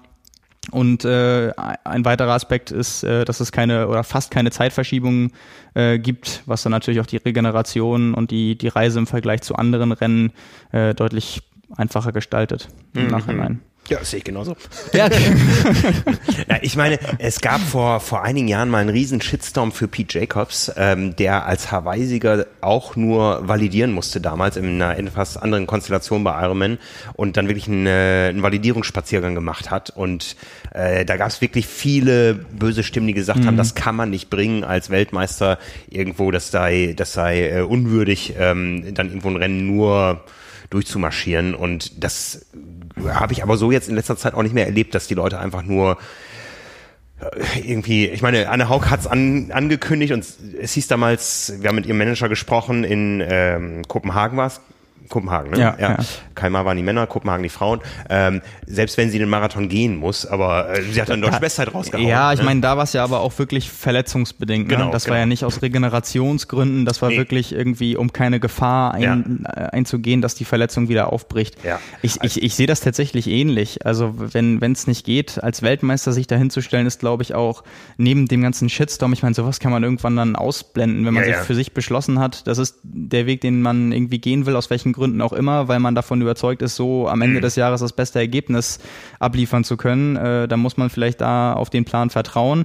Ich selbst äh, sehe es aber eher so, dass es für den Athleten schwierig ist, das äh, nach außen zu, zu, ja, was heißt zu rechtfertigen, aber das ist ja der eigene Anspruch, der ihn antreibt. Also, das sind Racer, das sind Sportler. Ja, ja. eben. Und, und dann mhm. geht es wahrscheinlich auch weniger darum, zu sagen irgendwie, ach, was, was wird draußen von mir erwartet, sondern was ist der eigene Anspruch, den ich verfolge. Mhm. Und wenn es nicht irgendwie gesundheitlich sonst ausgeschlossen ist, dass äh, man gar nicht starten kann und das irgendwie rumbringen muss, dann hat man natürlich auch irgendwie ein Verständnis dafür. Wenn das aber noch ein halbes Jahr hin ist und äh, da gute Konkurrenz ist und man als Weltmeister dahin geht und dann anfängt, den Marathon zu gehen oder die zweite mhm. Hälfte, obwohl es eigentlich gar nicht nötig ist, ja. dann ist es, glaube ich, auch so ein Ding auf dem Niveau, wir reden ja von Weltklasse-Sportlern, mhm. äh, so ein Ding von Selbstachtung. Also ja, ja, ja, ist, äh und man darf nicht vergessen, ich habe das mal gemacht vor ein paar Jahren, da hatte ich vielleicht ein Marathonniveau von pff, drei Stunden 30 oder so. Also war nicht, nicht in der Topform meines Lebens. Aber ich bin mit äh, zwei Freunden gelaufen und wir sind, glaube ich, fünf Stunden gelaufen. Die haben ihren ersten Marathon gelaufen. Mhm. Es tut ja genauso weh, nur viel, viel länger. und, und, selbst mein, mein, mein 100 Kilometer Megamarsch, den ich mal gemacht habe hier um Hamburg, auch der tut nach 28 Kilometern weh wie der Marathon, aber dann sind es halt nicht noch, wie habe ich gesagt, nicht, nicht nur noch 14 Kilometer, sondern noch 14 Stunden. Ja. Ne? Ja, ich meine, ich, ich kenne jetzt die Gründe von, von damals nicht, warum er das gemacht hat, aber einfach so diese Entscheidung, mhm. wenn man die trifft, äh, nur zu validieren und dann wirklich äh, nicht nur zu, zu joggen, sondern mhm. da wirklich einen bewussten Spaziergang draus zu machen, würde, glaube ich, sonst auch kaum ein Athlet machen, einfach weil weil er weiß, für, für, sich, für sich selbst ist es einfach schwierig, damit umzugehen. Du mhm. hast keinen Vergleich, du hast keinen Test, du gerätst irgendwie dann ins Kreuzfeuer, weil die Leute sich dann auch fragen, ey, du bist, du bist Top-Athlet, du bist mhm. wahrscheinlich irgendwie dann wieder Sieges- oder Podiumsanwärter irgendwo später. Warum fängst mhm. du an, hier zu gehen? Und auch das Vorbildfunktion und Inspiration für andere Athleten ist ja auch so ein großes ja, ja, Thema, ja. weißt du? Mhm. Ich meine, du, du nimmst da teil und siehst dann deine, deine Idole da irgendwie langlaufen. Dann mhm. kommt dir jemand äh, gehend entgegen, nicht aus dem Grund, weil er völlig auf ist, sondern weil er sagt irgendwie, ja, komm, ja, ich will nächste Woche wieder trainieren. So, keine Ahnung. Ist halt, ist halt nicht so der Spirit eigentlich, den man, ja. den man so leben, vorleben will eigentlich. Ja, ja. Ich habe ja auch, ich bin dieses Jahr, nein, im letzten Jahr war es ja schon in, in Rot gestartet mit Kamera in der Hand und ich hatte mal kurz die Idee, ähm, gucke ich mir das Rennen mal wirklich so aus einer ganz anderen Perspektive an, da wo es wirklich dunkel wird nachher und so, ja. Aber äh, nee, es wäre nicht richtig gewesen. Es wäre nicht richtig gewesen. Ich, ich hätte, ich meine, die Leute, die, die da in 16, 17 Stunden, die sind, die quälen sich 16, 17 Stunden. Ja, ja. Ähm, es wäre, ich hätte denen irgendwie die Schau gestohlen. Das, das wäre nicht angemessen gewesen. Ne? Also ich musste schon irgendwo sehen, dass ich irgendwo auch, auch eine für mich abrufbare sportliche Leistung bringe, ja. um, meine Geschichte authentisch zu gewesen. Sie, sie wäre nicht authentisch gewesen. Ja? Also dann kann ja. ich nicht mehr auch mit der Kamera an den Streckenrand stellen. Das muss ich nicht von innen machen. Also ja. nee, ähm, nee, irgendwie hätte nicht gepasst. Ja. ja, Genau. Aber wie gesagt, Anne Haug in Südafrika. Ja, damit ähm, haben wir die Ironman-Weltmeisterin und vom Ironman-Weltmeister Jan Frodeno weiß man auch schon genaueres, aber noch nicht ganz genaues. Da weiß man, dass er entweder, weil er ja auch in Rot mhm. starten wird, ähm, muss er ja trotzdem noch validieren. Und äh, da weiß man jetzt, dass er das entweder in Texas machen wird oder beim neuen Ironman-Rennen in St. George. Ja. Beziehungsweise bei dem wieder neuen Rennen. Ich glaube 2012. Bis 2012 gab es das mal drei Jahre lang, 2010, 11, 12. Es ist dann, jetzt auch, glaube ich, nur einmalig Ironman, weil es ja im Jahr drauf die 73 WM ist. ist dann genau. das Jahr danach, glaube ich, ein normaler 73 und 2023 äh, wieder Ironman. Also ja, drei Jahreszyklus, ja, ja. mhm. ähm, je zweimal, wechselnd, immer Nordamerika mit drei Langdistanzen. Von den anderen zweien weiß man noch nicht, was es ist. Eins mhm. wird wahrscheinlich ziemlich sicher Texas sein. Mhm. Also meinetwegen dann 2021 theoretisch Ironman 73 wieder St. George, WM. Dann wäre äh, beispielsweise Texas wieder North American Championship auf, auf Ironman-Distanz mhm. und dann wird es wahrscheinlich noch ein drittes neues Rennen da geben. Mhm. Ähm, genau. Und wenn ich jetzt eine Prognose anstellen müsste, würde ich fast sagen, Jan Frodeno will sich das nicht entgehen lassen, St. George als ja, neues altes Rennen mal zu machen noch in seiner Karriere. Ja, ne? wie gesagt, Nordamerika-Meisterschaft. Ja. ja. Und das wird nicht schlecht besetzt sein und er steht ja dazu, dass er gerne dahin geht, wo die starke Konkurrenz auch startet. Ja, hat ja auch den Ironman 73 St. George schon gewonnen. Ich glaube 2014 war es. Mhm. Ähm, kennt das da also auch und das Rennen auf der, auf der Mitteldistanz ist ja auch bekannt als extrem schönes Rennen mhm. mit besonderer Atmosphäre, was ja auch viele dann jetzt reizt, da daran teilzunehmen. Also Eig Sebastian Kienl ist ja auch so ein, so ein Fan davon, der ja, jedes Jahr sagen, was der hat da eine, eine Rechnung mit denen offen da nach ja. seiner, nach seiner äh, roten Karte im letzten Jahr. Ja. ja. Ja, ich, ich hatte mit dem Rennen auch geliebäugelt, ne? aber ich glaube, ich habe es schon erzählt gehabt. Ja. Irgendwie dann hätte ich kein zweites mehr machen können. Genau. Und, ähm, ja. äh, die Option brauche ich. Ja. Schauen wir mal. Ja. ja. auf jeden Fall Jan Frodeno, äh, vielleicht sogar schon diese Woche sich dann festlegen. Wir sind gespannt, mhm. werden das verfolgen. Ähm, ja, also die Rennplanung nimmt so ein bisschen Gestalt an. Wir hatten, ja, wir hatten ja immer noch so ein bisschen drauf gehofft. Ähm, ich meine, die Familie Weichshöfer ist ja auch immer sehr äh, umtriebig, ein, ein höchst, höchst, höchst attraktives Starterfeld hinzubekommen. ich meine, jetzt haben sie die beiden Weltmeister da, aber wir haben ja so ein bisschen äh, intern mal drauf gehofft auf ein Rematch äh, mit Alistair Brownlee in Rot. Ja, aber der hat jetzt verkündet, dass er andere Pläne hat oder dass er Pläne hat, die wahrscheinlich einem Start in Rot doch äh, sehr widersprechen. Ja, wir hatten das ja auch schon häufiger mal als Thema und jetzt äh, hat Alistair Brownlee vor wenigen Tagen im äh, BBC-Interview gesagt, wir können das glaube ich auch nochmal verlinken, wer sich das durch äh, will, dass er definitiv bei Olympia starten möchte und dass er in Tokio schauen will, was geht. Also er will das nicht nur mitnehmen, um seine Anzahl an Olympiastarts irgendwie in die Höhe zu treiben, sondern äh, er macht das schon unter der Voraussetzung, dass äh, er versucht nochmal anzugreifen. Mhm. Was natürlich für ihn deutlich schwieriger wird als jetzt äh, in, in London und in Rio. Und das weiß er sicherlich auch, aber vielleicht ist es mittlerweile einfach so ein Ding, dass man nicht anders kann. Also, dass man, dass man vom Kopf her weiß, okay, vielleicht ist es keine gute Idee, aber es geht nicht einfach anders. Man muss es einfach testen, was bei rumkommt. Mhm. Ich persönlich würde mich fast festlegen, dass er keine Medaille gewinnt, aber man hat es auch 2019 wieder gesehen. Dann kommt, äh, kommt er um die Ecke und macht anderthalb Jahre keine Sprintdistanz mhm. äh, und gewinnt dann so ein Ding aus der kalten Hose. Ähm, ja, ganz, ganz schwierig. Also generell ist es ja immer einem Alistair Brownlee zuzutrauen, dass er einen raushaut. Und man hat ja auch vor Rio gesagt, äh, so lang verletzt gewesen und man weiß gar nicht genau, wie er drauf ist. Und dann ja, irgendwie ja. der Rest ist Geschichte. Ähm, das, ja, das wird sicherlich spannend, aber für noch eine lange Distanz, ich meine, das wäre ja auch so ein, so ein klassisches Ding eigentlich gewesen. Späte Quali, bei ihm äh, war es dann Western Australia, ähm, hätte er noch die Möglichkeit gehabt, äh, eine Sommerlangdistanz zu machen und dann auch nur im Jahr 2020 auf zwei Langdistanzen zu kommen, also wäre absolut mhm. möglich gewesen. Und wenn dann Jan Frodeno schon vom vielleicht krassesten Feld aller Zeiten in Rot spricht, äh, wird man dann schon, schon hellhörig. ähm, ja, aber das wären vier Wochen, vier Wochen auseinander und Rot wäre vor den Olympischen Spielen. Ja, und äh, das, also. Ja.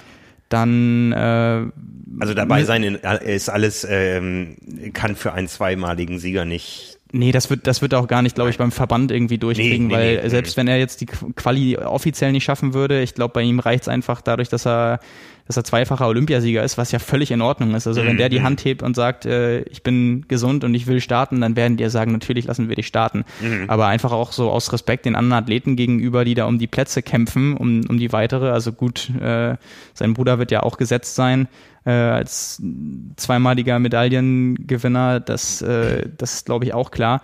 Aber andere, die dann sonst jetzt so um, um vielleicht noch einen Platz kämpfen, äh, denen dann zu sagen, okay, äh, ich mhm. mache vier Wochen vorher eine Langdistanz und dann werde ich 41. Mhm. das würde er den, glaube ich, auch nicht antun. Also ich traue Alistair Brownlee auch schon zu, dass er egoistisch genug ist, dass ihm das egal ist, aber ähm, einfach auch für sich selbst und den eigenen Anspruch ähm, wer ist, glaube ich, einfach unrealistisch. Und ja, ja. Äh, aus dem Interview geht ganz klar hervor, dass er jetzt sagt, okay, Olympia und äh, das auch so, so gut wie möglich. Und wenn natürlich äh, alles glatt läuft, dann Medaille und und das gleiche auf Hawaii nochmal. Ja, und danach Hawaii, aber ähm, ja, hm. scheint so zu sein, dass jetzt alles darauf erstmal ausgerichtet ist. Ja, ich meine, er ist der überragende Kurzstreckler des letzten Jahrzehnts. Ja. Ähm, zum Schluss kamen auch noch andere, aber er hat einfach zweimal das riesengroße Ding gewonnen. Ja, und wenn ich mich nicht täusche, in dem Artikel steht es dann auch nochmal drin, ich glaube 70 WTS-Starts und 31 Siege. Ja, Wahnsinn. Und dann noch irgendwie 17 weitere Podiumsplatzierungen. Mhm. Also deutlich mehr als die Hälfte, oder also bestimmt so dann, wie viel sind's jetzt mal grob geschätzt? 60, zwischen 60 und 70 Prozent der ITU-Rennen wahrscheinlich auf dem Podest gestanden. Ja, ja. Das ist schon echt ja. beeindruckend. Und ich meine, er hat ja auf Hawaii keine ganz, ganz schlechte Performance abgelegt. Ne? Ähm, es war sein erster Hawaii-Start und sein zweiter Langstreckenstart überhaupt. Ja? Dieses Jahr, wenn er nach Hawaii fährt, hat er schon drei Rennenerfahrungen, nicht nur eins wie im letzten Jahr. Ja. Ähm, wird sich sehr, sehr, sehr solide auf äh, die Kurzdistanz vorbereiten, hat dann noch ein bisschen Zeit, um zu switchen. Puh ganz aus den Augen verlieren darf man den für Kona nicht. Ne? Nein, auf gar keinen Fall. Also gerade nach der nach der Leistung mhm. bei seinem Qualirennen jetzt so spät nochmal im Jahr, obwohl er nach Hawaii auch nochmal irgendwie durchgeatmet hat, dann direkt sowas abzuliefern, irgendwie mit sechs Minuten Vorsprung äh, im Vergleich zum alten Streckenrekord, also nicht zum zweiten, sondern wirklich zu der besten Zeit, die jemals da aufgestellt wurde und die kam aus dem Jahr davor von mhm. Terenzo Bosone, der da auch wirklich unfassbar gut performt hat. Ich glaube, Halbmarathon ist Alistair Brownlee in 1,16 durch. Also es ist schon, äh, ich meine, gutes Pacing ist was anderes, auch in mhm. Anbetracht seiner Endmarathonzeit im Vergleich dann, aber äh, ich glaube, ähm, der wird nicht, nicht nochmal auf Hawaii sich hinsetzen und sagen, er ist zum Lernen hier. Ich glaube, 2020 wird das schon anders klingen. Ja. Ja. Sind, wir, sind wir gespannt, ob wir einen neuen Olympiasieger im Triathlon sehen werden. Es gibt ein paar äh, Olympiasieger, die auf jeden Fall neu sind, weil die Disziplinen neu sind. Genau, so als Start äh, ins Olympiajahr habe ich mal geguckt, was äh, uns denn so abseits vom Triathlon erwartet. Und äh, da sind ein paar coole Sachen dabei. Also wir hatten das ja auch schon, schon ein paar Mal. Olympia ist ja eigentlich so ein, so ein Anlass, wo man sich, ich will jetzt nicht sagen, alles anguckt, aber auch mal über den Tellerrand hinaus. Also mhm, ich, mhm. ich äh, glaube, alle, die irgendwie Sport interessiert sind, die gucken sich nicht nur jetzt die Triathlon und äh, Radsport, Schwimmen und Laufveranstaltungen an, äh, sondern irgendwie auch das, was drumherum passiert. Ja. Ähm, und neu zum, zum ersten Mal äh, in diesem Jahr sind äh, Sportklettern, ja, Surfen. Stritten, ne? ja. ja, genau. Mhm. Surfen, äh, Skateboarden ähm, Soft und Baseball. Soft, Softball ist wieder dabei, die waren schon mal dabei. Ja, genau. Soft, ähm, Soft und Baseball äh, beide. Baseball beide. Ich ja. habe schon ein, ich habe schon ein Baseballspiel gesehen. Die USA gegen Südafrika bei Olympia. Irgendwo hm. auf einer Wiese weit außerhalb von Sydney. äh, ja, Sydney war es, Sydney 2000. Ähm, ja. Ja, am Ende habe ich die Regeln verstanden gehabt. Ja. äh, Karate ist auch komplett neu mhm. äh, und äh, als Form von Basketball ähm, quasi ein 3 gegen 3 Format, was so an Streetball angelehnt ist. Mhm. Ähm, und dann noch äh, ein neues BMX-Format. Da gibt es, glaube ich, äh, seit auch erst acht Jahren äh, Rennen, also quasi auf Zeit. Und jetzt gibt es das quasi im Freestyle Park mit wahrscheinlich dann, werden dann Punkte vergeben und äh, Ähnlich wie die, die modernen Wintersportdisziplinen. Genau, ja. Mhm. Und das dann auch zum ersten Mal als zweites BMX-Event. Ja. Ja. Sportklettern hat so ein bisschen Parallelen zum, zum Triathlon tatsächlich. Äh, nicht nur, weil es, glaube ich, auch ein Dreikampf ist, der da ausgetragen wird, ähm, sondern weil es ein Wettkampfformat ist, was ähm, nicht üblich war bisher. Ja, mhm. Und das ist ähnlich wie beim Triathlon 2000. Ich glaube 1997 äh, wurde definitiv festgelegt, dass Triathlon bei den Olympischen Spielen 2000 in Sydney dabei ist. Aber man wusste schon aus Mitte der 90er, dass eigentlich bei den großen Rennen immer wieder die Diskussion ums Windschattenfahren stattfindet. Und äh, darum wurde dann eben beschlossen, dass ähm, es eine Windschattenfreigabe gibt bei Olympia. Mhm. Das ist so ähnlich wie die Älteren werden sich noch erinnern, äh, dass es mal, dass es, dass es ursprünglich mal nicht schick war beim Skispringen, die Ski so V-förmig aufzustellen. Die waren bis dahin immer parallel. Und da hat man aber gesehen, man fliegt damit viel weiter und da hat sich der Sport von heute auf morgen ganz radikal geändert. Und wir haben das auch in vielen anderen äh, Sportarten, Biathlon, wo es einfach um Telegenität ging. Man wollte einfach verhindern, dass es beim Triathlon Diskussionen gibt wie beim Gehen, wo hinterher lauter Videobeweise stattfinden müssen, fährt der Windschatten oder nicht, mhm. hat er beide Füße auf dem Boden oder, oder einen Fuß auf dem Boden mhm. oder nicht, wie beim Gehen. Ähm, und darum hat man gesagt, ähm, Triathlon darf nur stattfinden, wenn es die Windschattenfreigabe gibt. Und das hat den Sport, wie wir wissen, massiv verändert. Ähm, die andere Alternative wäre gewesen Einzelstart wäre das spannend gewesen. Ich weiß es nicht. Mhm. Ähm, und genauso ist es eben auch beim Klettern. Es ist äh, ein Dreikampf eingeführt worden, mehrere Disziplinen, die ganz unterschiedliche Ansprüche ähm, stellen, äh, werden da als, als Mehrfach-Event ausgetragen und die Kritiker sagen, wir werden nicht den besten Kletterer finden, sondern den durchschnittlich besten Kletterer aus drei, drei Disziplinen. Mhm. Es ist aber, es wird ein anderer Olympiasieger sein, als man erwartet hatte. Ne? Ja. Ähm, ja, vielleicht gucke ich es mir mal an. Ich weiß nicht, wo es im Zeitplan liegt. Ähm. Weiß ich auch nicht, aber klingt eigentlich ganz spannend. Also ja. ich versuche, glaube ich, auch einfach so viel zu gucken wie möglich. ja, bei den Surfern werden wir sicher wieder die Diskussion um die Wasserqualität haben, bei diesen mhm. heißen Brühen. Ähm, ja. Ähm, ja, surfen dann ein Jahr äh, oder eine Olympiade später in Paris, äh, 15.000 Kilometer von Paris weg auf Tahiti. Ist es so? Das ist so, ja. Krass, das wusste ich gar nicht. Ja, also ähm, ja, in Paris kannst du nicht surfen und ähm, ich finde die Idee ganz pfiffig. Äh, Tahiti, äh, französisch-Polynesien ist ja ein sogenanntes ja. äh, Überseedepartement. Ich war da schon mal beim, beim Marathon, bin ihn sogar einmal gelaufen. um die Jahrtausendwende. Ich glaube, es war 2001. Ähm, und äh, kleine Anekdote.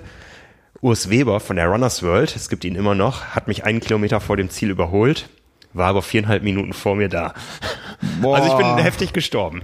Boah. Ne? Aber man konnte direkt Zieleinlauf, zehn Meter weiter ins Wasser laufen, sich da schön hinlegen und in diesem Wasser wird dann gesurft. Das hat was. Bei den Olympischen Spielen 24. Das war beim Ironman 73 Rügen auch so. Ja, genau.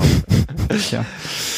Ähm, ja, genau. Und äh, passend zu den Olympischen Spielen habe ich mal ein paar Statistiken ausgegraben, die ganz interessant sind, äh, mhm. aus mehreren Perspektiven, wie ich finde.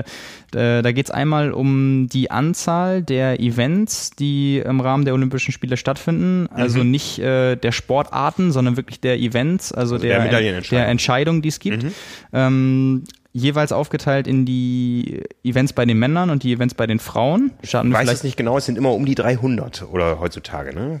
Passt das? Du meinst insgesamt? Insgesamt. Ja. 300 mit Olympiasieger. Uiuiui. Ja, das war erstaunlich gut. 2000, 2016 waren es 161 bei den Männern und 145 bei den Frauen. Ja. Macht 306. 306 und das sind 10.500 Athleten. Da kommen wir gleich zu. Ja. Äh, vielleicht einmal noch, vielleicht einmal noch als Vergleich. Ich habe wirklich jetzt hier über von von 1896 bis 2016 sind hier alle Jahre bei. Mhm. Ich weiß nicht, ob wir das irgendwie hinkriegen, dass wir das ähm, irgendwie als, als Grafik für die, die sich das komplett nochmal angucken wollen, mit einbinden oder so. Das müssen wir danach vielleicht mal schauen. Mhm. Äh, jetzt da jedes Jahr durchzugehen, äh, sprengt den Zeitrahmen. Aber gestartet wurde tatsächlich mal bei den Olympischen Spielen mit keinem einzigen Frauen-Event. Also ist jetzt, wenn man drüber nachdenkt, eigentlich gar nicht so verwunderlich, mhm. aber hat natürlich dann eine steile Kurve. Also jetzt, wenn wir bedenken, 2016 waren das was nahezu ausgeglichen. Mhm. Ähm, das waren 1896 43 bei den Männern und 0 bei den Frauen. Vier Jahre später 2 bei den Frauen, 93 bei den Männern, also mhm. nochmal mehr als verdoppelt bei den Männern, dafür nur zwei bei den Frauen. Und in den folgenden Olympischen Spielen, also den Vierjahreszyklen, waren es bei den Frauen statt zwei dann drei, vier und fünf. Okay. Also jeweils eine Entscheidung mehr, also quasi fast nichts getan. Ja. Dann gab es die Pause äh, durch den Weltkrieg oder durch den Ersten Weltkrieg, gab ja nochmal eine zweite Pause. Und ähm, das ist letztendlich da hingegangen, dass äh, nach dem, das erste Mal, als es nach dem Weltkrieg wieder stattgefunden hat, war 1948. Da gab es 19 Events bei den Frauen, 117 bei den Männern.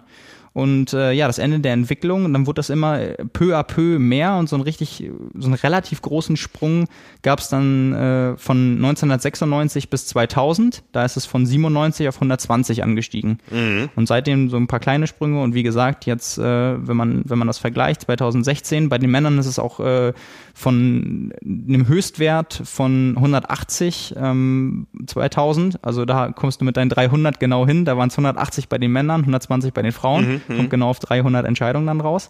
Auch noch mal ein bisschen zurückgegangen und äh, nähert sich an. Also jetzt für 2020 äh, liegen noch keine Zahlen vor, aber mhm. vielleicht ähm, hat man es dann auch das erste Mal, dass es mehr Frauen als Männer-Events gibt. Ich glaube, 1984 war zum ersten Mal der Frauenmarathon olympisch. Bis, mhm. bis dann hatte man Angst, dass den Frauen beim Laufen die Gebärmutter rausfallen könnte.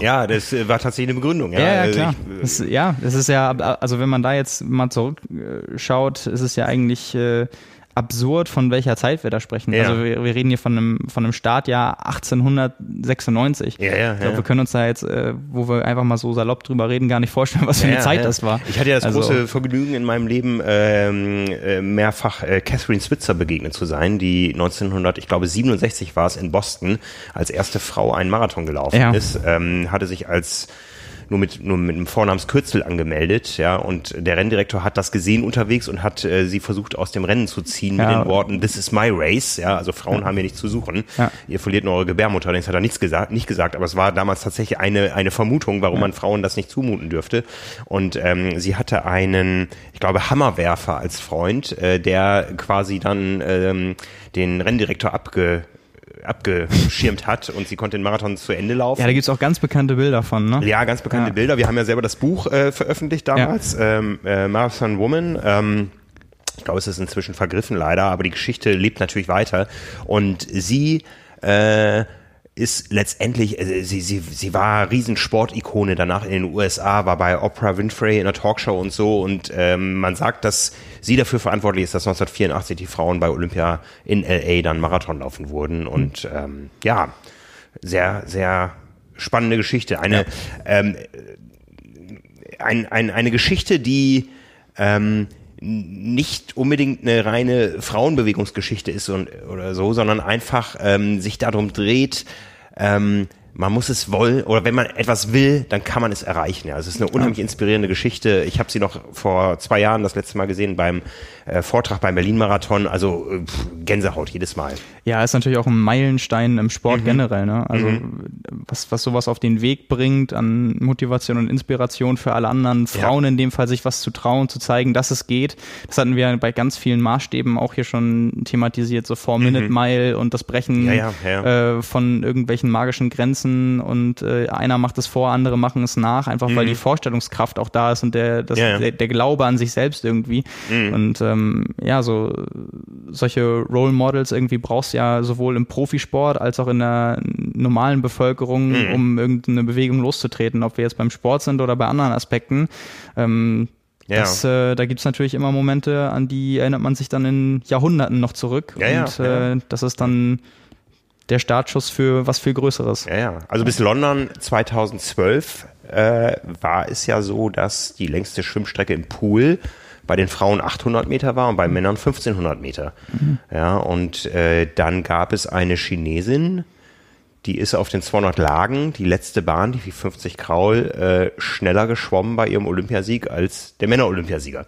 ja. ne?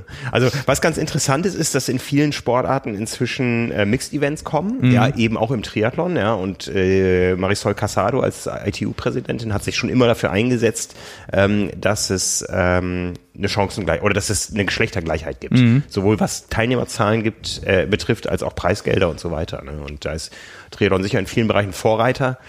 Ja, ich meine, wir, wir hatten gewisse Diskussionen über Männer und Frauen letztes Jahr. Ähm, es gab auch immer diese Diskussion, äh, es war zum Beispiel auch Thema in, in unserer Privatkonferenz da mit Andrew Messick, müssen wir nicht das Frauen-Profi-Starterfeld viel größer machen als das Männer-Profi-Starterfeld in Kona? Wo es aber genauso die nachvollziehen, einfach um den Sport attraktiver zu machen mhm. für Frauen, wo es aber dann auch die wirklich ja. aus meiner Sicht treffenden Argumente gibt, das wäre unfair den Männern gegenüber, weil es heute schon viel, viel schwerer ist, sich als Profi-Mann für Kona zu qualifizieren als, als Profi-Frau, weil einfach nach wie vor die Leistungsdichte und auch die, äh, also Quantität als auch Qualität, äh, Qualität in den Geschlechtern äh, auseinandergehen. Klar, da geht's ja, bei der Diskussion geht's ja auch nur um die Leistungsdichte. Ja. Ich meine, wenn du einfach mal kann man ja sogar in prozentualer Abweichung irgendwie rechnen, wenn du dir die Ergebnisliste bei den Männern anschaust, wann da oder wie groß der Unterschied zwischen Platz 1 und 25 noch ist, äh, wie klein die Sprünge da teilweise sind. Mhm, und mhm. ich glaube, niemandem ist damit geholfen, wenn dann noch, also die doppelte Anzahl von Frauen äh, startet und am mhm. Ende äh, noch eine, eine 35, ein 35. Platz äh, schon zweieinhalb Stunden hinter der Siegerin ist und das man vorher quasi auch so hätte prophezeien können, einfach mhm. weil man da von ganz anderen Ausgangsniveaus redet. Mhm. Klar, ich meine, ich persönlich und du glaube ich auch, äh, wir können dem Sport eigentlich dann nur wünschen, dass es irgendwann mal die begründete Diskussion gibt, weil sich das Ganze so entwickelt wie bei den Männern auch äh, und auch mhm. bei den Frauen ein riesiger Kampf darum ist, wer es überhaupt irgendwie ansatzweise schafft, weil es so ein dichtes Leistungsniveau mhm. ist, mhm. ähm, dass man darüber nachdenken kann mhm. und vielleicht dann organisatorisch auch Wege findet, äh, wie man das löst. Aber bis dahin, mhm. ich habe das glaube ich auch schon mal hier erzählt, ähm, 2015 Ironman 73 äh, Rügen, Profi-Startfeld bei den Frauen, äh, vier Athletinnen ja. gemeldet. Bis Platz fünf gab es Preisgeld und einen Tag vorher bei der Wettkampfbesprechung stand äh, Till Schenk auf der Bühne mhm. und hat gesagt, damals gab es die Option noch, ähm, liebe Frauen, liebe Age-Grouperinnen, wenn eine von euch nachmeldet als Profiathletin mhm. für einen Tag, und wie gesagt, das wäre möglich gewesen, ja. dann äh, muss diejenige nur ins Ziel kommen und es gibt Preisgeld. Das heißt, ihr macht so oder so plus, mhm. hat dann niemand gemacht. Also alle Athletinnen sind dann auch ins Ziel gekommen, das waren aber vier. Also dann mhm. gab es Platz eins bis vier. So, so, während das bei den Männern natürlich ganz anders aussieht. Ich glaube, die, die Diskussion, da sind sich irgendwie alle einig, mhm. ähm, was ja nicht ausschließt, dass äh, eine Entwicklung vielleicht stattfindet, äh, die das wieder ein paar Jahre neu diskutieren lässt. Ja. Wir, wir müssen mal gucken, ob wir vielleicht mal einen geeigneten Gesprächspartner finden, weil Deutschland ist nach wie vor, was das betrifft, ähm, unter den ähm, unter den größten Nationen Entwicklungsland. Ja, sowohl mhm. in Großbritannien als auch in den USA ist der Anteil von Frauen im Triathlon auf den langen Strecken, auf den kurzen Strecken deutlich höher. Ja, in den USA laufen inzwischen mehr Frauenmarathon als Männer. Da hängt Deutschland immer noch hinterher. Und ich werde es nie vergessen, mein erster Start, ähm, als ich wieder mit Triathlon so ein bisschen angefangen habe, war äh, der 73 Mallorca. Und Mallorca ist ja nicht nur eine deutsche Insel, sondern auch eine britische. Hm. Und äh, die, die ich weiß gar nicht mehr, wie war das denn? Es gab Startwellen, zumindest sind die Frauen deutlich vor uns gestartet und ich war echt beeindruckt, jetzt nicht im negativen Sinne, sondern beeindruckt, wie viele äh, schwergewichtige Frauen ich beim Anstieg zum Kloster Lüg auf dem Rad überholt habe. Die waren, kamen alle aus Großbritannien, das erkennt man ja bei großen Rennen äh, an den Startnummern. Ähm, und ich hatte echt Hochachtung davor, weil das war ein Klientel, was in Deutschland nie sich für eine Mitteldistanz oder so anmelden würde. Mhm. Das ist eine andere Kultur und ich finde das sehr gut. Ja. ja. Ja. Ja, vielleicht da einfach schon mittlerweile mehr Volkssport als irgendwie Leistungssport. Mhm. Ganz egal, wie ambitioniert man das macht, das ist ja nun mal im Triathlon einfach so. Du brauchst extreme Ambitionen, um das äh, richtig als Triathlet durchzuziehen und einen hohen Trainingsaufwand. Und äh, jeder, der da sich die Ziele irgendwie nicht ähm, hochstecken kann oder will, aus welchen Gründen auch immer, Zeitmanagement oder mhm. einfach weil die Motivation dafür nicht da ist, der lässt es dann meistens und beschränkt sich auf das, was er von den drei Sachen am liebsten macht wahrscheinlich. Ja, ja. Mhm. So und äh, da gibt es vielleicht Nationen, wo das schon schon anders ist, dass man das mehr so als äh, Breitensport leben kann, weil hier zu Lande ist es ja wirklich immer, wenn du Triathlet bist, bist du in der Regel ziemlich ambitioniert. Ja, ja. Auf deinem Niveau natürlich, das mhm. kann ja auch sehr, sehr unterschiedlich sein, aber du bist eigentlich dann ein sehr ambitionierter Sportler. Ja. Ja. Ja. Genau, ich habe noch äh, einmal, weil du es angesprochen hast, äh, die Anzahl der Athleten bei Olympia, auch mhm. unterteilt in Männer und Frauen. Dann, äh, wie schon gesagt, bei den ersten Olympischen Spielen 1896 äh, kann es keine Frauen gegeben haben, weil es kein einziges Event gab. Da ist man aber gestartet mit äh, 241 männlichen Athleten. Mhm. Und äh, du hattest getippt, es sind um die 10.000. 10.500 war 10 ist die Zahl, die mir im Hinterkopf umschwirrt. Ja, sogar noch mehr. Okay. Also 2016 in Rio waren es 6.268 männliche Athleten ja. und 5.176 oh, ja. Athletinnen. Fast Richtung 12.000. Ja. Mhm genau. Ja, okay.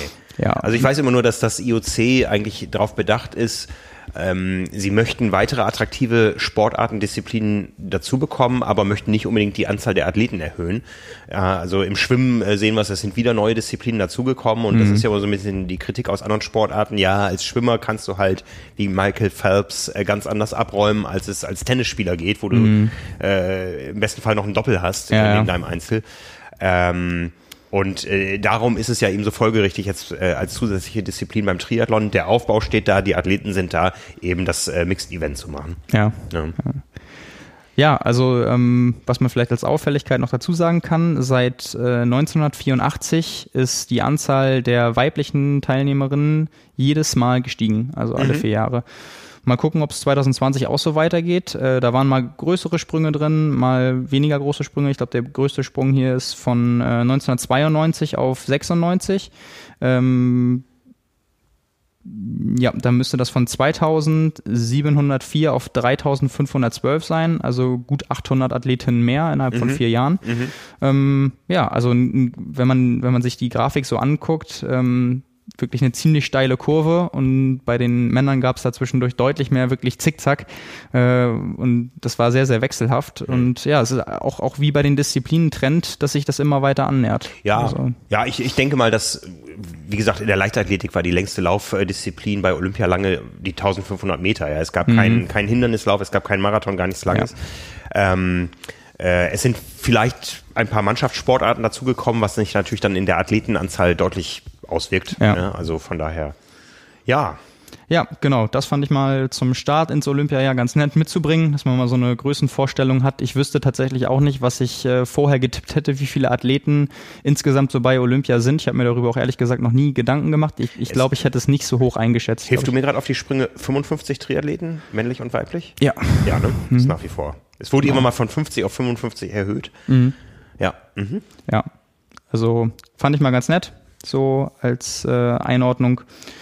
Ähm, ja, kommen wir von den Olympischen Spielen zum äh, Straßenlauf. Ja. Da haben wir gleich zwei Themen. Einmal, weil am vergangenen Wochenende ein neuer 10 Kilometer Weltrekord auf der Straße aufgestellt wurde. Lass mich raten, im Nike Next Percent. Ja, das ist auch eins, warum, ein Grund, warum das Thema so relevant ist, eben nicht im Nike oh. Next Percent. ähm, Musst du jetzt deine Schuhe wechseln?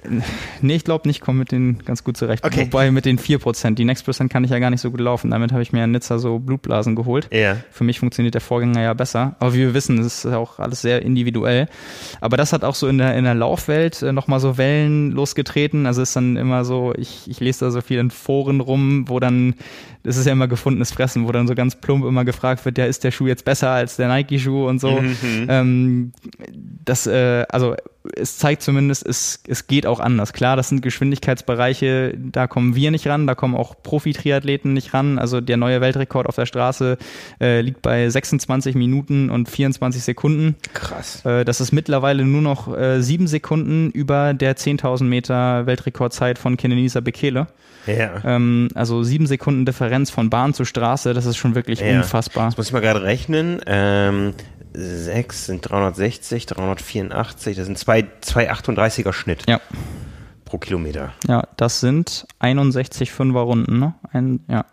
Zwischen 61 und 62 Sekunden pro Runde. Ja, was kannst, was, was, was kannst du auf 1000 laufen? Auf 1000? Ja. 240. 240. Ja. Das heißt, auch du könntest nicht einen Kilometer mithalten. Wahrscheinlich nicht. Das, äh, das ist ein Maßstab. Ja. Ja, es ist einfach, es ist unvorstellbar. Mhm. Also sehr, sehr beeindruckend. Äh, mhm. Äh, Im gleichen Rennen auch ein neuer Europarekord von Julian Wonders aus der, aus der Schweiz, äh, 27,13. Und ähm, ist, ist das ein, ein äh, schweizerischstämmiger oder ist das ein. Ja, das ist der schnellste Weiße zurzeit, ah. neb, neben den Ingebrigtsen-Brüdern. Ja, also man kann, man kann auch als Weißer in äh, nicht Nike schon schnell laufen. Das ist. Äh Ach so, nee, also äh, der Weltrekorder ist, ist natürlich ein. Ja, ja. Äh, also ja, ja. das war. Äh, okay, der Schweizer hat wieder Nike-Schuhe. Ja, genau. so, so ist es. Das wollte ich damit sagen. Okay. Also, ähm, das ja. ist. Ja, spannend. Ne? Ja, aber aber das äh, fand ich auch ziemlich passend. Einmal natürlich, weil weil Laufen Teil vom Triathlon ist, aber einmal diese ganze Schuhdiskussion. Also so dieses, es geht auch anders, weil ähm, der Sieger, also Kebruto in dem Fall, ist äh, mit den Takumi Zen äh, fünfte Auflage von Adidas gelaufen. Und das mhm. ist wirklich so ein ganz klassischer, flacher Rennschuh. So echt minimalistisch, äh, mhm. wie ihn die meisten Athleten vor dieser irgendwie Änderung auf dicke Sohle und viel Dämpfung ähm, getragen hat. Mhm. Und äh, ja, scheint immer noch so funktionieren, dass man mal so einen dicken Weltrekord damit aufstellen kann. Ja. Also äh, ja, verdammt beeindruckend. Und ja. wenn man die Leistung als solche sieht, ähm, weil der, der 10 Kilometer Weltrekord wurde ja erst vor ein paar, ich glaube Wochen kann man nicht mehr sagen, aber ein paar Monate vorher äh, gebrochen und war dann, glaube ich, bei 26, 38. Und da dann nochmal so deutlich drunter zu bleiben, ist schon das ist schon krass. Hm. bei den Frauen gab es so einen kleinen Fehler, das war äh, auch eigentlich spektakulär, weil ursprünglich hieß es dann, beide Weltrekorde wurden gebrochen und äh, dann wurde die Zeit, das ist ja bei den großen Läufen so, wird ja immer nachjustiert, das ist ja immer eine vorläufige Zeit und meistens geht's ja dann immer um eine Sekunde, also eine Sekunde mehr oder weniger, wann bleibt mhm. die Uhr stehen, da waren es dann aber vier Sekunden hey. mhm. und äh, die ursprüngliche Zeit ähm, war es eine Sekunde schneller als der alte Weltrekord ähm, und wurde dann von äh, Kiprutic von 29 äh, 42 auf 29 46 hochkorrigiert und war dann drei Sekunden über dem alten Weltrekord. Mhm. Also fast ein Rennen mit Doppelweltrekord gewesen. Ähm, ja, auf jeden Fall sehr, sehr spannend, was da so passiert. Und ja, wenn man die Zeiten mal so ins Verhältnis setzt, dann wird einem echt mal bewusst, was für eine andere Welt das ist. Also ich finde beim, beim Marathon ist das schon unfassbar. Also gerade auch jetzt äh, auch wenn es andere Bedingungen waren, aber unter zwei Stunden gelaufen, mhm. letzten Oktober. Aber wenn man das mal hochrechnet äh, und aufdröselt, so wie du es gerade getan hast, auf äh, Pace pro Kilometer oder auch nur eine Runde um Sportplatz oder auch nur mhm. mal ein 200er in dem Tempo laufen beim Intervalltraining. Ja, es ist schon, schon echt unvorstellbar. Sehr, sehr ja. beeindruckend. Da kann man sich immer nur sagen, die können nicht schwimmen. Ja, genau. so ähnlich versuche ich das dann auch, aber das, äh, ja, macht es dann meistens nicht viel besser. Ja. Ähm, ja, und das zweite Thema ist ein unschönes Thema. Ja. Da geht es nämlich äh, um Wilson Kipsang, der einzige Marathonläufer, der Eliud Kipchoge bei einem Marathon jemals geschlagen hat. 2013 beim Berlin-Marathon. Äh, damals War der nicht auch Weltrekordler? Genau, auch bei dem Rennen Weltrekord Ja, aufgestellt. ja, mhm. Äh, da ist Kipchoge Zweiter geworden und äh, Kipsang hat äh, einen neuen Weltrekord aufgestellt. Damals noch in 2.03er Bereich, 2.03.24 oder so waren es, glaube ich. Mhm. Ähm, ja, und also den, den kennt man ja halt auch immer noch, den Streckenrekord. Äh, beim Frankfurt-Marathon hat er zweimal gewonnen, hat auch New York schon gewonnen, zweimal London gewonnen und äh, hat jetzt eine Dopingsperre bekommen. Und zwar nicht auf die Art und Weise, dass er, dass ihm Substanzen nachgewiesen wurden, sondern er hat dreimal einen Test verpasst und wurde ihm, deswegen wurde ihm quasi vorgeworfen, Manu Manipulation betrieben zu haben. Da geht es wohl nach offizieller Aussage ähm, oder nach den aktuellen Informationen nicht darum, dass er darüber hinaus noch was gemacht hat, also nicht Manipulation in Form von äh, versucht, Dopingproben zu manipulieren, sondern die Manipulation im Sinne von, er ist nicht da gewesen und hat deswegen versucht, das vorgesehene Verfahren zu Mhm, manipulieren, mhm, dass zu mhm. dem Zeitpunkt ein Test entnommen wird und dementsprechend kriegt er jetzt eine Sperre aufgrund von drei Mist-Tests. Ja. Ja. Und äh, die Parallelen zum, zum Triathlon, deswegen ist mir das auch so eingefallen. Ich, ich, ich persönlich kenne jetzt nur ein prominentes Beispiel, wo das mal der Fall war. Das ist bei Tim Don, ähm, wo dann damals auch die Sperre auf drei Monate verkürzt wurde. Mhm, mhm. Einfach weil es ja diese Gewichtung gibt. Warum kriegt man die Sperre? Irgendwie, wie ist die Kooperation? Was kann man dem Athleten irgendwie nachweisen und vorwerfen? Und wie sieht die Lage so aus?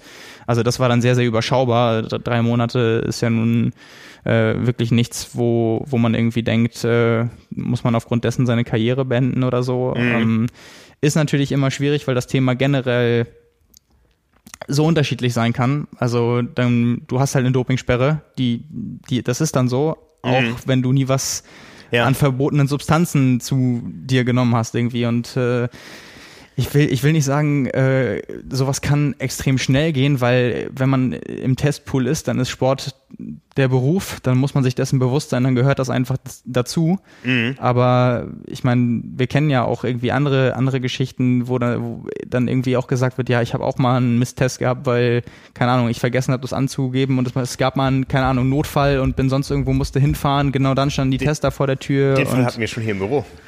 Echt? Ja, wir hatten äh, hier äh, in diesen Räumen schon zwei Dopingkontrollen. Ja.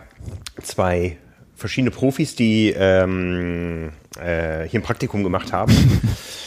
Und der eine äh, war hier Praktikant und dann klingelt es an der Tür und dann hieß es ja Firma PwC, Herr Punkt, Punkt, Punkt. Äh, Sie können froh sein, dass Sie so loyale Kaderkollegen haben, äh, weil die haben uns gesagt, dass Sie gerade nicht in Punkt, Punkt, Punkt sind, sondern äh, hier.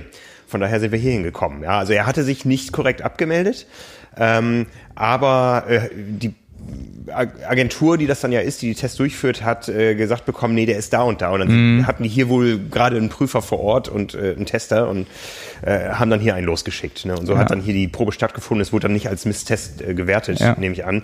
Ähm, ich weiß auch gar nicht, äh, vielleicht weißt du das, ist das so, dass der Zähler wieder auf Null gesetzt wird, wenn dann eine erfolgreiche Kontrolle stattgefunden Nee, hat? nee, nee, ne? es gibt einen Zeitraum. Okay, Und ja. ich glaube, der geht auch über eine Saison hinaus. Ja. Ähm, ich, Okay. ich, also äh, es ist möglich oder äh, es findet definitiv eine Rücksetzung statt, sage ich mal. Ja. Aber ich bin mir gerade nicht sicher, in welchem Zyklus. Ja, ich habe nämlich reiner Zufall ähm, heute eine Nachricht bekommen von einem Sportarzt, äh, den ich jetzt hier nicht namentlich nennen würde, äh, möchte, weil das, weil das nicht äh, abgesprochen ist mit ihm, ähm, der als Sportarzt nicht im Triathlon aktiv ist, äh, der sich unsere Podcasts anhört und ähm, äh, schrieb eben auch zum Thema äh, Mist-Tests. Äh, genau, Sperre erst nach drei Strikes, also drei Mist-Tests innerhalb von zwölf Monaten. Wenn man dann im Jahr nur auf sechs Kontrollen kommt, wir haben ja über Kontrollhäufigkeiten gesprochen Genau, in der ja. letzten Episode, ähm, dann kann man schon relativ risikolos über Trainingszeiträume gezielt nachhelfen und vielleicht äh, gehen deswegen einzelne Athleten bewusst einen Misttest ein, weil sie eben auch wissen, welche Pharmakokinetik hinter ihren äh, Dopingmedikamenten steht und ähm, sagen, okay, äh, die Gefahr, dass ich auf drei Misstests komme, ist relativ klein. Die Gefahr, dass ich, wenn ich diesen Test jetzt wahrnehme, ist aber so groß, äh, dass ich dabei erwischt werde, dass ich bewusst das Risiko eingehe, meine Misstests zu kumulieren, ähm, weil ander, andererseits würde ich sowieso erwischt. Und, und wenn dem wirklich so sein sollte, äh, dann ist es ja auch die Frage nach zwei Misstests, wenn jemand vor der Tür steht und ja. du das siehst, ähm, okay, wenn ich jetzt kontrolliert werde, kriege ich vielleicht eine Sperre von mehreren Jahren. Ja. Wenn ich jetzt die Biege mache, kriege ich das vielleicht irgendwie hin, dass ich nur ein halbes Jahr oder so ja, gesperrt werde, weil es quasi einfach eine andere Grundlage der Sperre ist. Ja, ja. Ähm, also klar, ist jetzt. Aus, dem äh, Test lässt sich auch immer noch einfacher rausreden als aus dem Fakt EPO. Ja, richtig. Ne? EPO ist ein Makel und äh, im, im besten Fall wird dem Misstest noch so als, als Dummheit angelastet oder so. Oder ja, äh, ja, ne? ja. Also es ist ja auch immer es ist, es bleibt ein super schwieriges Thema und es ist ja auch immer eine Frage der irgendwie Indizien und der und der Faktenlage. Also mhm. jemand hatte ja auch bei uns jetzt beim äh, auf, auf der Facebook-Seite war es, glaube ich, ein Link von einer von irgendeiner Doku gepostet, wo es auch um das Thema ging und äh, auch dann so Sachen aufgeführt werden, wie zum Beispiel die Tatsache, dass äh, ja niemand bei Team Sky zum Beispiel positiv getestet wurde, mhm. aber mal das Begleitfahrzeug bei einem Wettkampf mit einem Koffer voll Epo erwischt wurde, aber niemand war positiv ja, und ja, niemandem ja. wurde was mhm. nachgewiesen, mhm. wo du halt sagen kannst, ach keine Ahnung, wofür das hier ist, aber wird ja nicht benutzt, so ne? Ähm, also da gab es ja in mehreren Sportarten und über die Jahre auch schon kuriose Situationen. Mhm und was dann jeweils daraus gemacht wird aus Substanzen, die gefunden werden, die nicht nachgewiesen werden, werden können, wo du dann auch, wo es dann auch schwierig ist, jemandem zu sagen, ach, du hast das genommen, wo dann auch gesagt mhm. wird, ja, irgendwie und jetzt, also mhm. wurde getestet, wurde nichts nachgewiesen und genau umgekehrt, äh, also alle möglichen Fälle sind da ja denkbar und deswegen ist es ja auch nun mal so eine individuelle Entscheidung, wie manchmal dann mit äh, Sperren umgegangen wird und mhm. mit irgendwie dann dieser Thematik, dass auch wenn du dreimal gar nicht getestet werden kannst, äh, auch natürlich was das Konsequenzen hat. Aber mhm. ist natürlich äh, ja, es ist schwierig. Aber so wie sich die Nachricht liest, die du gerade vorgelesen hast, ist es ja tatsächlich so, dass es nach zwölf Monaten dann wieder zurückgesetzt wird. Da hieß es ja dann, wenn du innerhalb von zwölf Monaten dreimal, also dann scheint es nach eine, einem Jahr gewesen zu sein. Ja, ja. Mir war irgendwie so, dass es länger als eine Saison andauert. Aber dann ist es wahrscheinlich pro, pro Jahr hast du drei Misstests dann. Ja, oder, oder der, der, der Jahreszeitraum gilt immer ab dem ersten Misstest, wahrscheinlich. Kann auch ja. sein. Da das heißt, müssen wir uns nochmal schlau machen. Da bin ich mir jetzt auch nicht sicher. Ja. Ja. Ja, ja ähm, wer es noch nicht gehört hat, der letzte Podcast äh, vor diesem, auf diesem Kanal war der, den ich geführt habe mit Christoph Simsch, das große Gespräch, eine Stunde lang zum Thema Anti-Doping in der Deutschen Triathlon Union. Ganz viele Themen haben wir angerissen. Wir können sicher sehr viele Themen dann nochmal bei Gelegenheit vertiefen, aber es gibt mal so ein bisschen einen Überblick, ähm, was so die Verbandsdenke zu dem Thema gerade ist. Ne? Ja. Also, ja, wer es noch nicht gehört hat und nochmal eine einstündige Einheit vor sich hat. Ja, so viel zum äh, Exkurs in den Laufsport und die Problematik oder die Thematik, die es auch im Triathlon gibt. Ja. Dann haben wir, glaube ich, noch ein Thema, was aus der Szene kommt und dann noch was in eigener Sache. Wir haben vorhin schon über Teams gesprochen, die im Trainingslager sind, sich vorbereiten und Pläne schmieden. Ähm, letzte Woche wurde noch ein neues Team, ein neues deutsches Triathlon-Team bekannt gegeben, das äh, Spoosty Pro Tri-Team, äh, bestehend aus bisher vier Athleten äh, Roman Deisenhofer, Sebastian Neff, Laura Zimmermann und Marcello Kunzelmann-Lazzo. Ähm, ja, mit dem sehr, wie ich finde, ambitionierten, ausgegebenen Ziel, äh, dass mindestens ein Athlet, Schrägstrich Athletin 2020 in die Top 10 auf Hawaii kommt. Das Ziel ist ambitioniert, weil der prominenteste in diesem Team ist für mich der Coach Nils Görke. der war schon mehrfach auf Hawaii äh, als, genau. als, als Coach und äh, aktiv, glaube ich, auch. Ne? Er war mal Vize-Europameister Langdistanz. Weiß ich gar nicht. Also ich glaube, er ist auch schon mal vorbei gestartet, ja? Ja, glaube ich auch, glaube ich auch. Ne? Ja. 19, äh, 2004 war er Vize-Europameister auf der Langdistanz ja. hinter einem Belgier.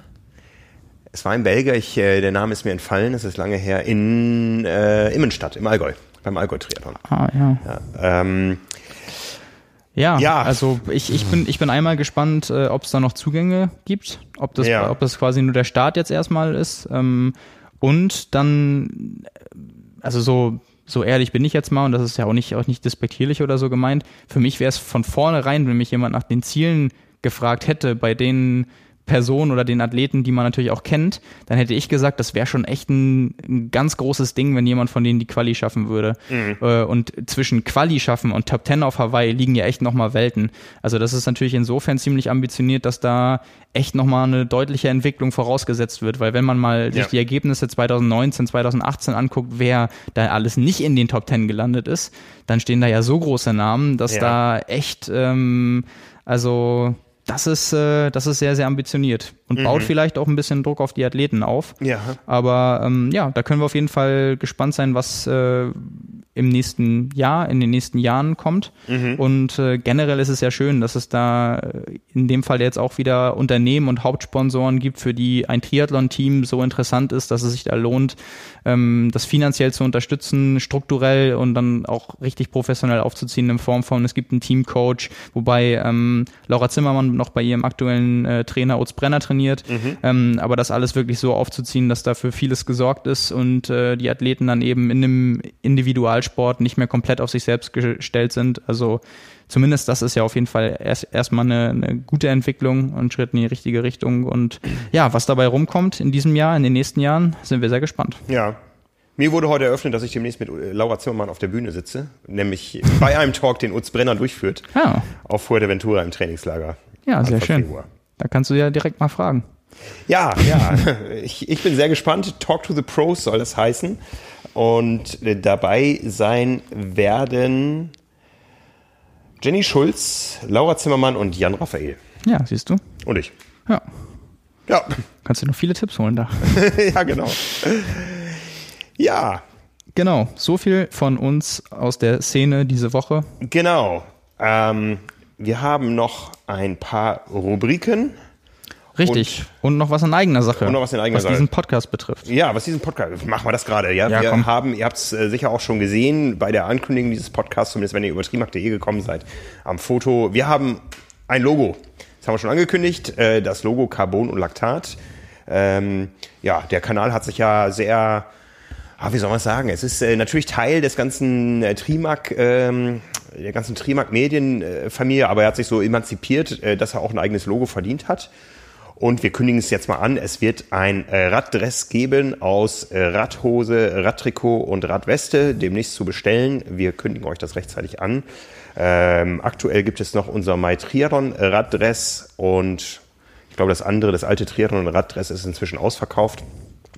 Waren auch nur Trikots. Jetzt gibt es das komplette Set und ihr könnt demnächst in Carbon und Laktat unterwegs sein. Genau, auch nicht äh, festgezurrt an irgendwie diesem Podcast oder so, sondern für uns war ja der Name, das ja. müssen wir an der Stelle ja auch nochmal sagen. Wir haben ja überlegt, wie wollen wir dieses Format nennen und uns war ja wichtig, dass es etwas ist, womit sich jeder Triathlet irgendwie identifizieren kann mhm. und dass wir sowohl den äh, Materialwahn als auch äh, das Training als solches und den äh, Schmerz und die Leidenschaft da irgendwie mit reinbekommen. Deswegen ja auch eigentlich ursprünglich dieser Name Carbon und Laktat, all das, was uns irgendwie alle gemeinsam auch verbindet.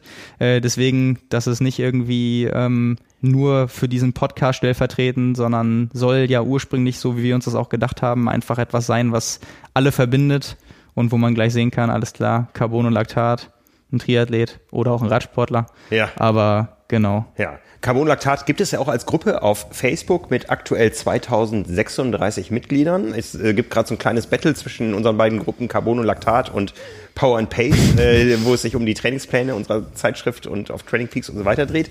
Ich glaube, momentan hat äh, Power and Pace die Nase ein bisschen vorne. Also wie gesagt, bei Carbon und Laktat haben wir 2036 Mitglieder. Und ein Mitglied hat da neulich die Frage gestellt, was ist eure Meinung nach, was ist eurer Meinung nach die beste Strategie, sich für den Iron, äh, nein, Entschuldigung, ich muss nochmal neu anfangen. Ich muss sie hier lesen. Was ist eurer Meinung nach die beste Strategie für sich, das Ironman-Rennen auszuwählen, um sich für Hawaii zu qualifizieren? Genau, da wurde eine Umfrage erstellt, sprich es wurden Antwortmöglichkeiten vorgegeben. Man konnte aber auch frei welche noch dazu Genau, man konnte auch noch eigene dazufügen. Wir haben das heute auch außerhalb der Gruppe, weil wir die Frage so schön fanden, nochmal äh, für alle ersichtlich auf der Facebook-Seite geteilt. Ähm, ja, da waren witzige Sachen äh, dabei. Also da kann, kann jeder, der da Lust drauf hat, sich einmal die Antworten anzugucken und auch selbst mitzumachen, sich ja. das einmal anschauen. Und äh, Niklas ja. Arndt war es, der die Frage gestellt hat. Genau. Genau. Der, äh, da muss ich nochmal äh, großes Danke sagen. Der hat mir im letzten Jahr eine sehr, sehr, sehr lange Mail geschickt und mir ein paar Denkanstöße mitgegeben, äh, die ihn auch begleitet haben, weil er genauso wie ich äh, versucht, sich für Hawaii zu qualifizieren. Er ist letztes Jahr knapp gescheitert in erst Hamburg und dann Chattanooga, glaube ich. Und ich weiß, dass er dieses Jahr auch wieder irgendwo angemeldet ist. Ähm, ja, ich hoffe, wir sehen uns, äh, wir haben uns mal gesehen im letzten Jahr bei der Slotvergabe beim Ironman in Hamburg. Ich hoffe, wir sehen uns in Kona. Aber der hat diese Umfrage erstellt und führend ist die Antwort, Strecken zu eigenen Stärken auswählen. Die hast du auch ausgewählt. Äh, hab ich, ja, ja, sehe ich gerade, hab ich. ich habe die nicht gewählt. Du hast die nicht gewählt. Deine ist? Trainieren wie ein Tier, dann ist egal wo. Das ist aber auch ein gewisses Luxusproblem, äh, was dich begleitet. Was jetzt nicht mal nur an deiner jungen Altersklasse und der geringen Starterzahl äh, liegt, sondern einfach auch an deiner äh, Überlegenheit im Gesamtklassement, sage ich mal. Ja, klar, ja. aber fand ich fand ich einfach gut. Das ja. war äh, schon eine Antwortmöglichkeit. Also ich habe das nicht dazu geschrieben, aber das ja. fand ich fand ich auch schon so witzig und irgendwie auch so wahr, weil das Leistungsniveau in allen Altersklassen ist ja mittlerweile so hoch, dass du auch einfach klar, ein Quäntchen Glück gehört dazu und mal kannst du auch nachrücken und natürlich, ja. wenn es in einer Altersklasse mal acht Slots oder so gibt, kann man auch eher mal Glück haben. Aber normalerweise musst du es dir halt heutzutage, wenn du dich halt über den, das sportliche Ergebnis qualifizieren willst, echt verdienen. Und dazu gehört unglaublich viel Trainingsfleiß und auch einfach eine Entwicklung über die Jahre, eben auch das Quäntchen Glück ja. und alles andere auch. Das Umfeld, was dich unterstützt, dass du gesund bleiben musst, gerade in dem Jahr, wo du es dir vornimmst. Und äh, ja, also für mich war das einfach nur so eine, so eine Antwort, das musst du dir erarbeiten. Also die, diese, diese Wege ja, darauf, ja. darauf äh, es gibt ja diese Schlupflöcher, sonst müsste man diese Umfrage ja nicht stellen. Also es, es, funktioniert ja. Aber ähm, all das ist einfach unabdingbar damit, dass du einfach trainieren musst wie ein Bekloppter, damit ja. du überhaupt in die Ausgangslage kommst, wo du vielleicht auch mal Glück haben kannst. Also selbst wenn du als Zweiter oder Dritter nachrückst, dann bist du ja noch so gut ja. und so schnell, dass du in dem Bereich bist, dir das auch wirklich hart erarbeitet zu haben. Ja. Und das war eigentlich so auch mein, mein Hintergedanke dabei. Also ich weiß nicht, wie oft äh, mir die Menschen gesagt haben, mach doch was Halbes in China. Ja, wenn du unbedingt nach Kona willst. Ne? Aber das ist, ich meine, wir sind ja auch irgendwo in einer besonderen Position in diesem Triathlon-Sport. Ich glaube, man würde es uns nicht verzeihen und es wäre auch nicht mein Anspruch. Ja, ähm, ne, ähm, Ah ja, es, es, ist es ist so schwierig von der eigenen Situation. Ich meine, ja, stell ja. dir mal stell dir mal vor, wir wären wirklich äh, jetzt gut, ich, ich habe es jetzt geschafft. In dem Fall, du warst ja schon vor Urzeiten äh, da und bist ja auch jetzt äh, gut, dein, deine Rennen stehen noch aus, aber es ist ja bei dir nicht Damals so. Damals war es einfach. Es gab weltweit, ich glaube, sechs oder sieben Quali-Rennen und ich konnte mir nur eins leisten von der Anreise. Ja. Das war rot. ja, aber du bist ja auch jetzt heutzutage, wenn du trainieren kannst und nicht so viel dazwischen kommt, nicht äh, so weit weg, dass du sagst, es ist ja völlig ausgeschlossen, ja. dass ich mich qualifiziere. Wenn du aber jetzt so jemanden hast, der dann irgendwie denkt, okay, ich kann mir, weil ich sonst viel Geld habe, die Reise leisten, mhm. ich kann da ins Ziel kommen und so weiter, ja, ich habe vielleicht auch das beste Equipment es sind halt immer ganz andere Grundvoraussetzungen. Ja, es, es ist auch immer, Ne? Also Jan Sibbersen zum Beispiel, der hat sich beim 73 äh, in China qualifiziert äh, und ist dann auf Hawaii ja. ähm, Streckenrekord geschwommen.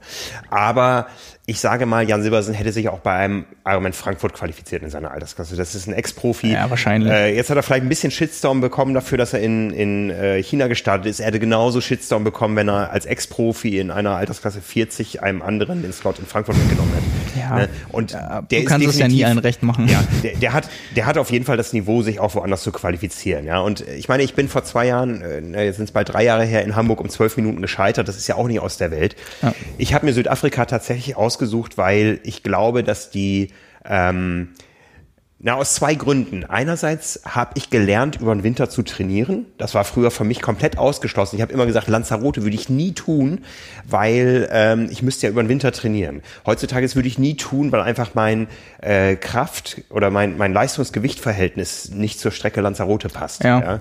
Ähm, ich habe mir Südafrika ausgesucht, weil ich mir sicher bin, dass mit Neo geschwommen wird. Ich bin zwar ein recht guter Schwimmer, bin immer noch irgendwo bei den Top 10 Prozent äh, auf einer Ironman-Distanz unterwegs, aber ich profitiere auf dem Niveau immer noch sehr vom Neo. Mhm. Ja?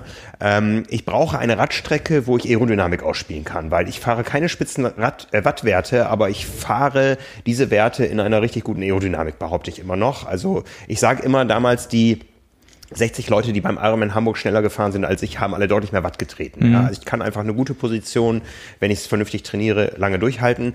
Und ich brauche auch eine einigermaßen flache Laufstrecke. Ja, und äh, der Wind ist mein Freund als Hamburger. Ja, und äh, darum habe ich mir Südafrika ausgesucht. Ähm, äh, mit dem zweiten Grund, es bietet mir noch die Option, ähm, in Hamburg nochmal ein gutes ja, Rennen zu machen, drei Monate ja. später. Ja. ja. weil danach ist für mich über Olympia die Saison, Saison vorbei und ja all diese ja, ich sag mal Behauptungen, dass man anhand der Ergebnisse aus den Vorjahren feststellen kann, wo es denn vermeintlich besonders einfach ist, das kannst du heutzutage sowieso knicken, meiner Meinung nach. Ja, also ja, du, du ja, siehst ja auch immer dadurch, dass das Leute probiert haben, bei einigen Rennen, dass du ein starkes Jahr hast, ein schwaches Jahr, ein starkes, mhm, ein schwaches. Mhm, mhm. Mittlerweile ist das auch nicht mehr so, weil dann nee. könntest du ja auch das quasi so wieder äh, abschätzen. Aber da könnte man richtig sehen, dass Leute dann halt mal gesehen haben, okay, letztes Jahr waren die Zeiten da echt nicht mhm.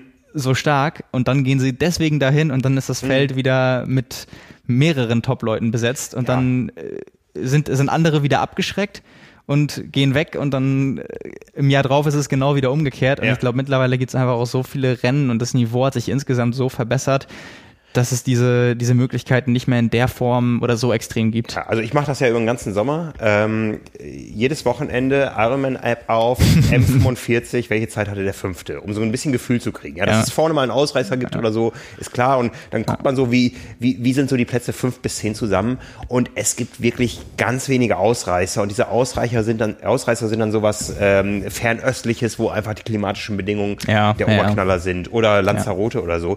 Aber ähm, es gibt nicht mehr diese richtigen Geheimtipps auf der Armendistanz, wo es ja ach so einfach ist. Ja. ja. Und äh, Südafrika, da ist vielleicht das Starterfeld ein bisschen kleiner als äh, in Frankfurt. Es ist auch Kontinentalmeisterschaft wie in Frankfurt. Das heißt, es gibt doppelt so viele Startplätze wie hier in Hamburg.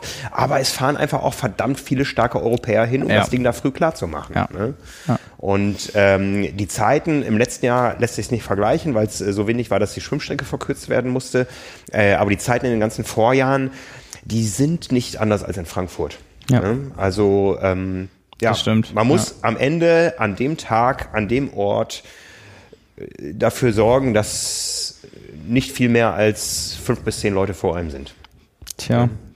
klingt so einfach. Klingt so einfach, ja. ja.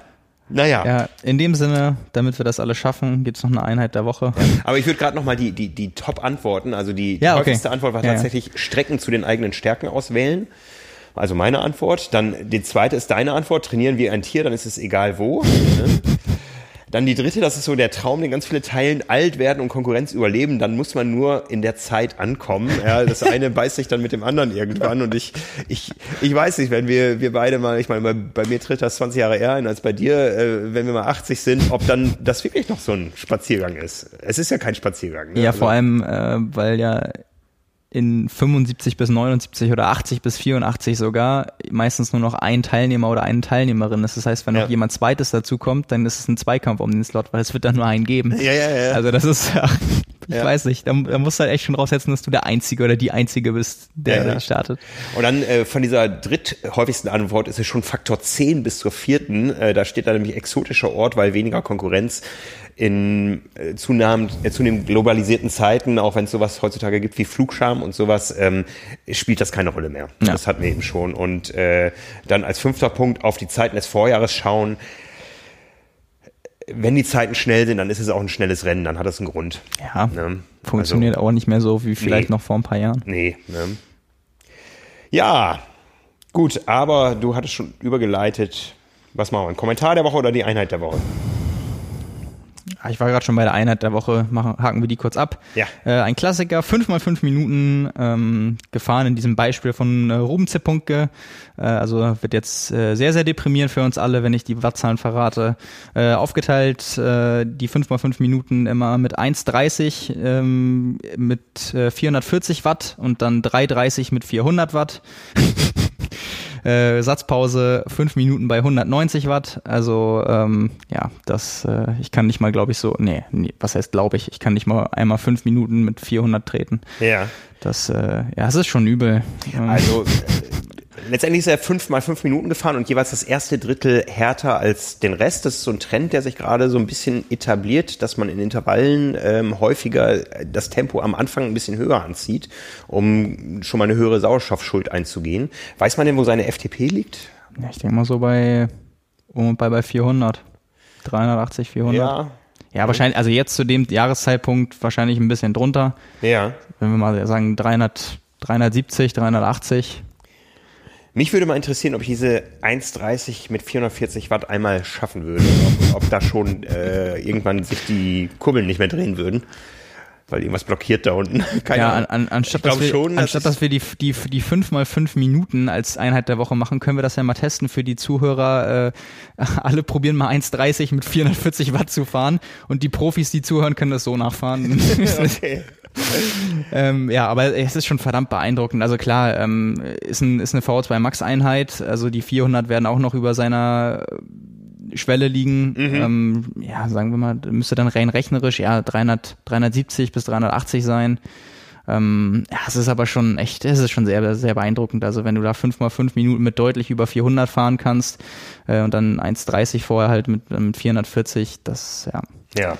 Mal sehen, für wie viele schnellste Radsblitz das reicht in 2020 und wo. Ja, ne? genau. Genau, dann haben wir noch einen Kommentar der Woche und dann der, sind wir auch raus. Ja, bezieht sich nämlich auf äh, den Abschluss der letzten Woche. Deine Geschichte, wo ist meine Forerunner geblieben? Ja, also du hast äh, wie wild deine Pulsuhr gesucht und sie am Ende im Kino wiedergefunden. Ja. Dazu schrieb mir ein äh, Mensch, der in einer großen Organisation sehr viel Personalverantwortung hat, der schrieb mir, Hallo Frank, ich war vorgestern auf einer Fortbildung zur Personalrekrutierung. Die Referentin sprach über die Generation Z, oder Z, ja. Z sagt man, glaube ich, ne?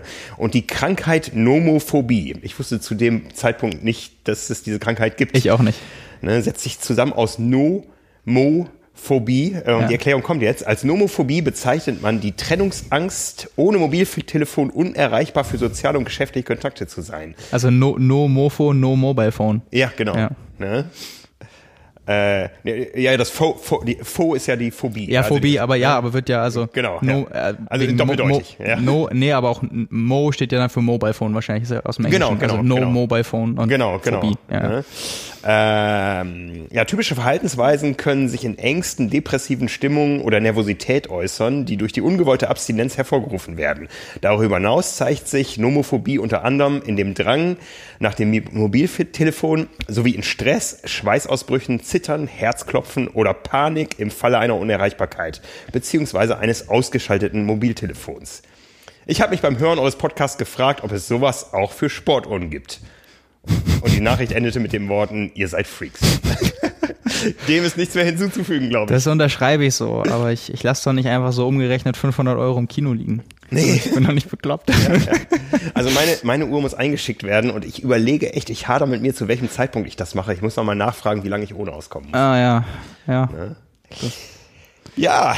Gut, Gut, an der Stelle, wir sind durch. Vielen ja. Dank fürs Zuhören. Ja, wenn ihr bis hierhin durchgehalten habt, seid ihr auch Freaks. Äh, wir freuen uns auf nächste Woche. Ich bin noch zweimal mit dabei, dann ziehe ich mich ins Trainingslager zurück. Müssen wir noch mal gucken, wie wir dann Carbon und Laktat machen. Ja, ich bin erstmal da. Du bist da. Bleibt uns treu, liked uns oder auch nicht, wenn es euch nicht gefallen hat. Sonst werdet ihr bis jetzt nicht mehr da. Dann schreibt uns gern eure Kritik. Auch das nehmen wir gerne an. Genau. Oder Themen, über die wir gern mal reden sollen. Ähm, das ist auch wieder möglich, dass wir uns da ein bisschen inspirieren lassen und das auch nicht nur so machen, dass wir ausschließlich äh, Szene behandeln, sondern wenn wir mal ein Thema haben, was wir von mehreren Seiten beleuchten können, ja. freuen wir uns auch da über Vorschläge. Genau, und wie gesagt, wenn ihr Däne seid, helft uns mit. mit Christian Högenhau. Genau, die Nummer zum, äh, zu unserer Podcast-Hotline findet ihr in den Show Notes. Genau. In dem Sinne, vielen Dank und bis nächste Woche. Bis nächste Woche. Ciao, ciao. Ciao.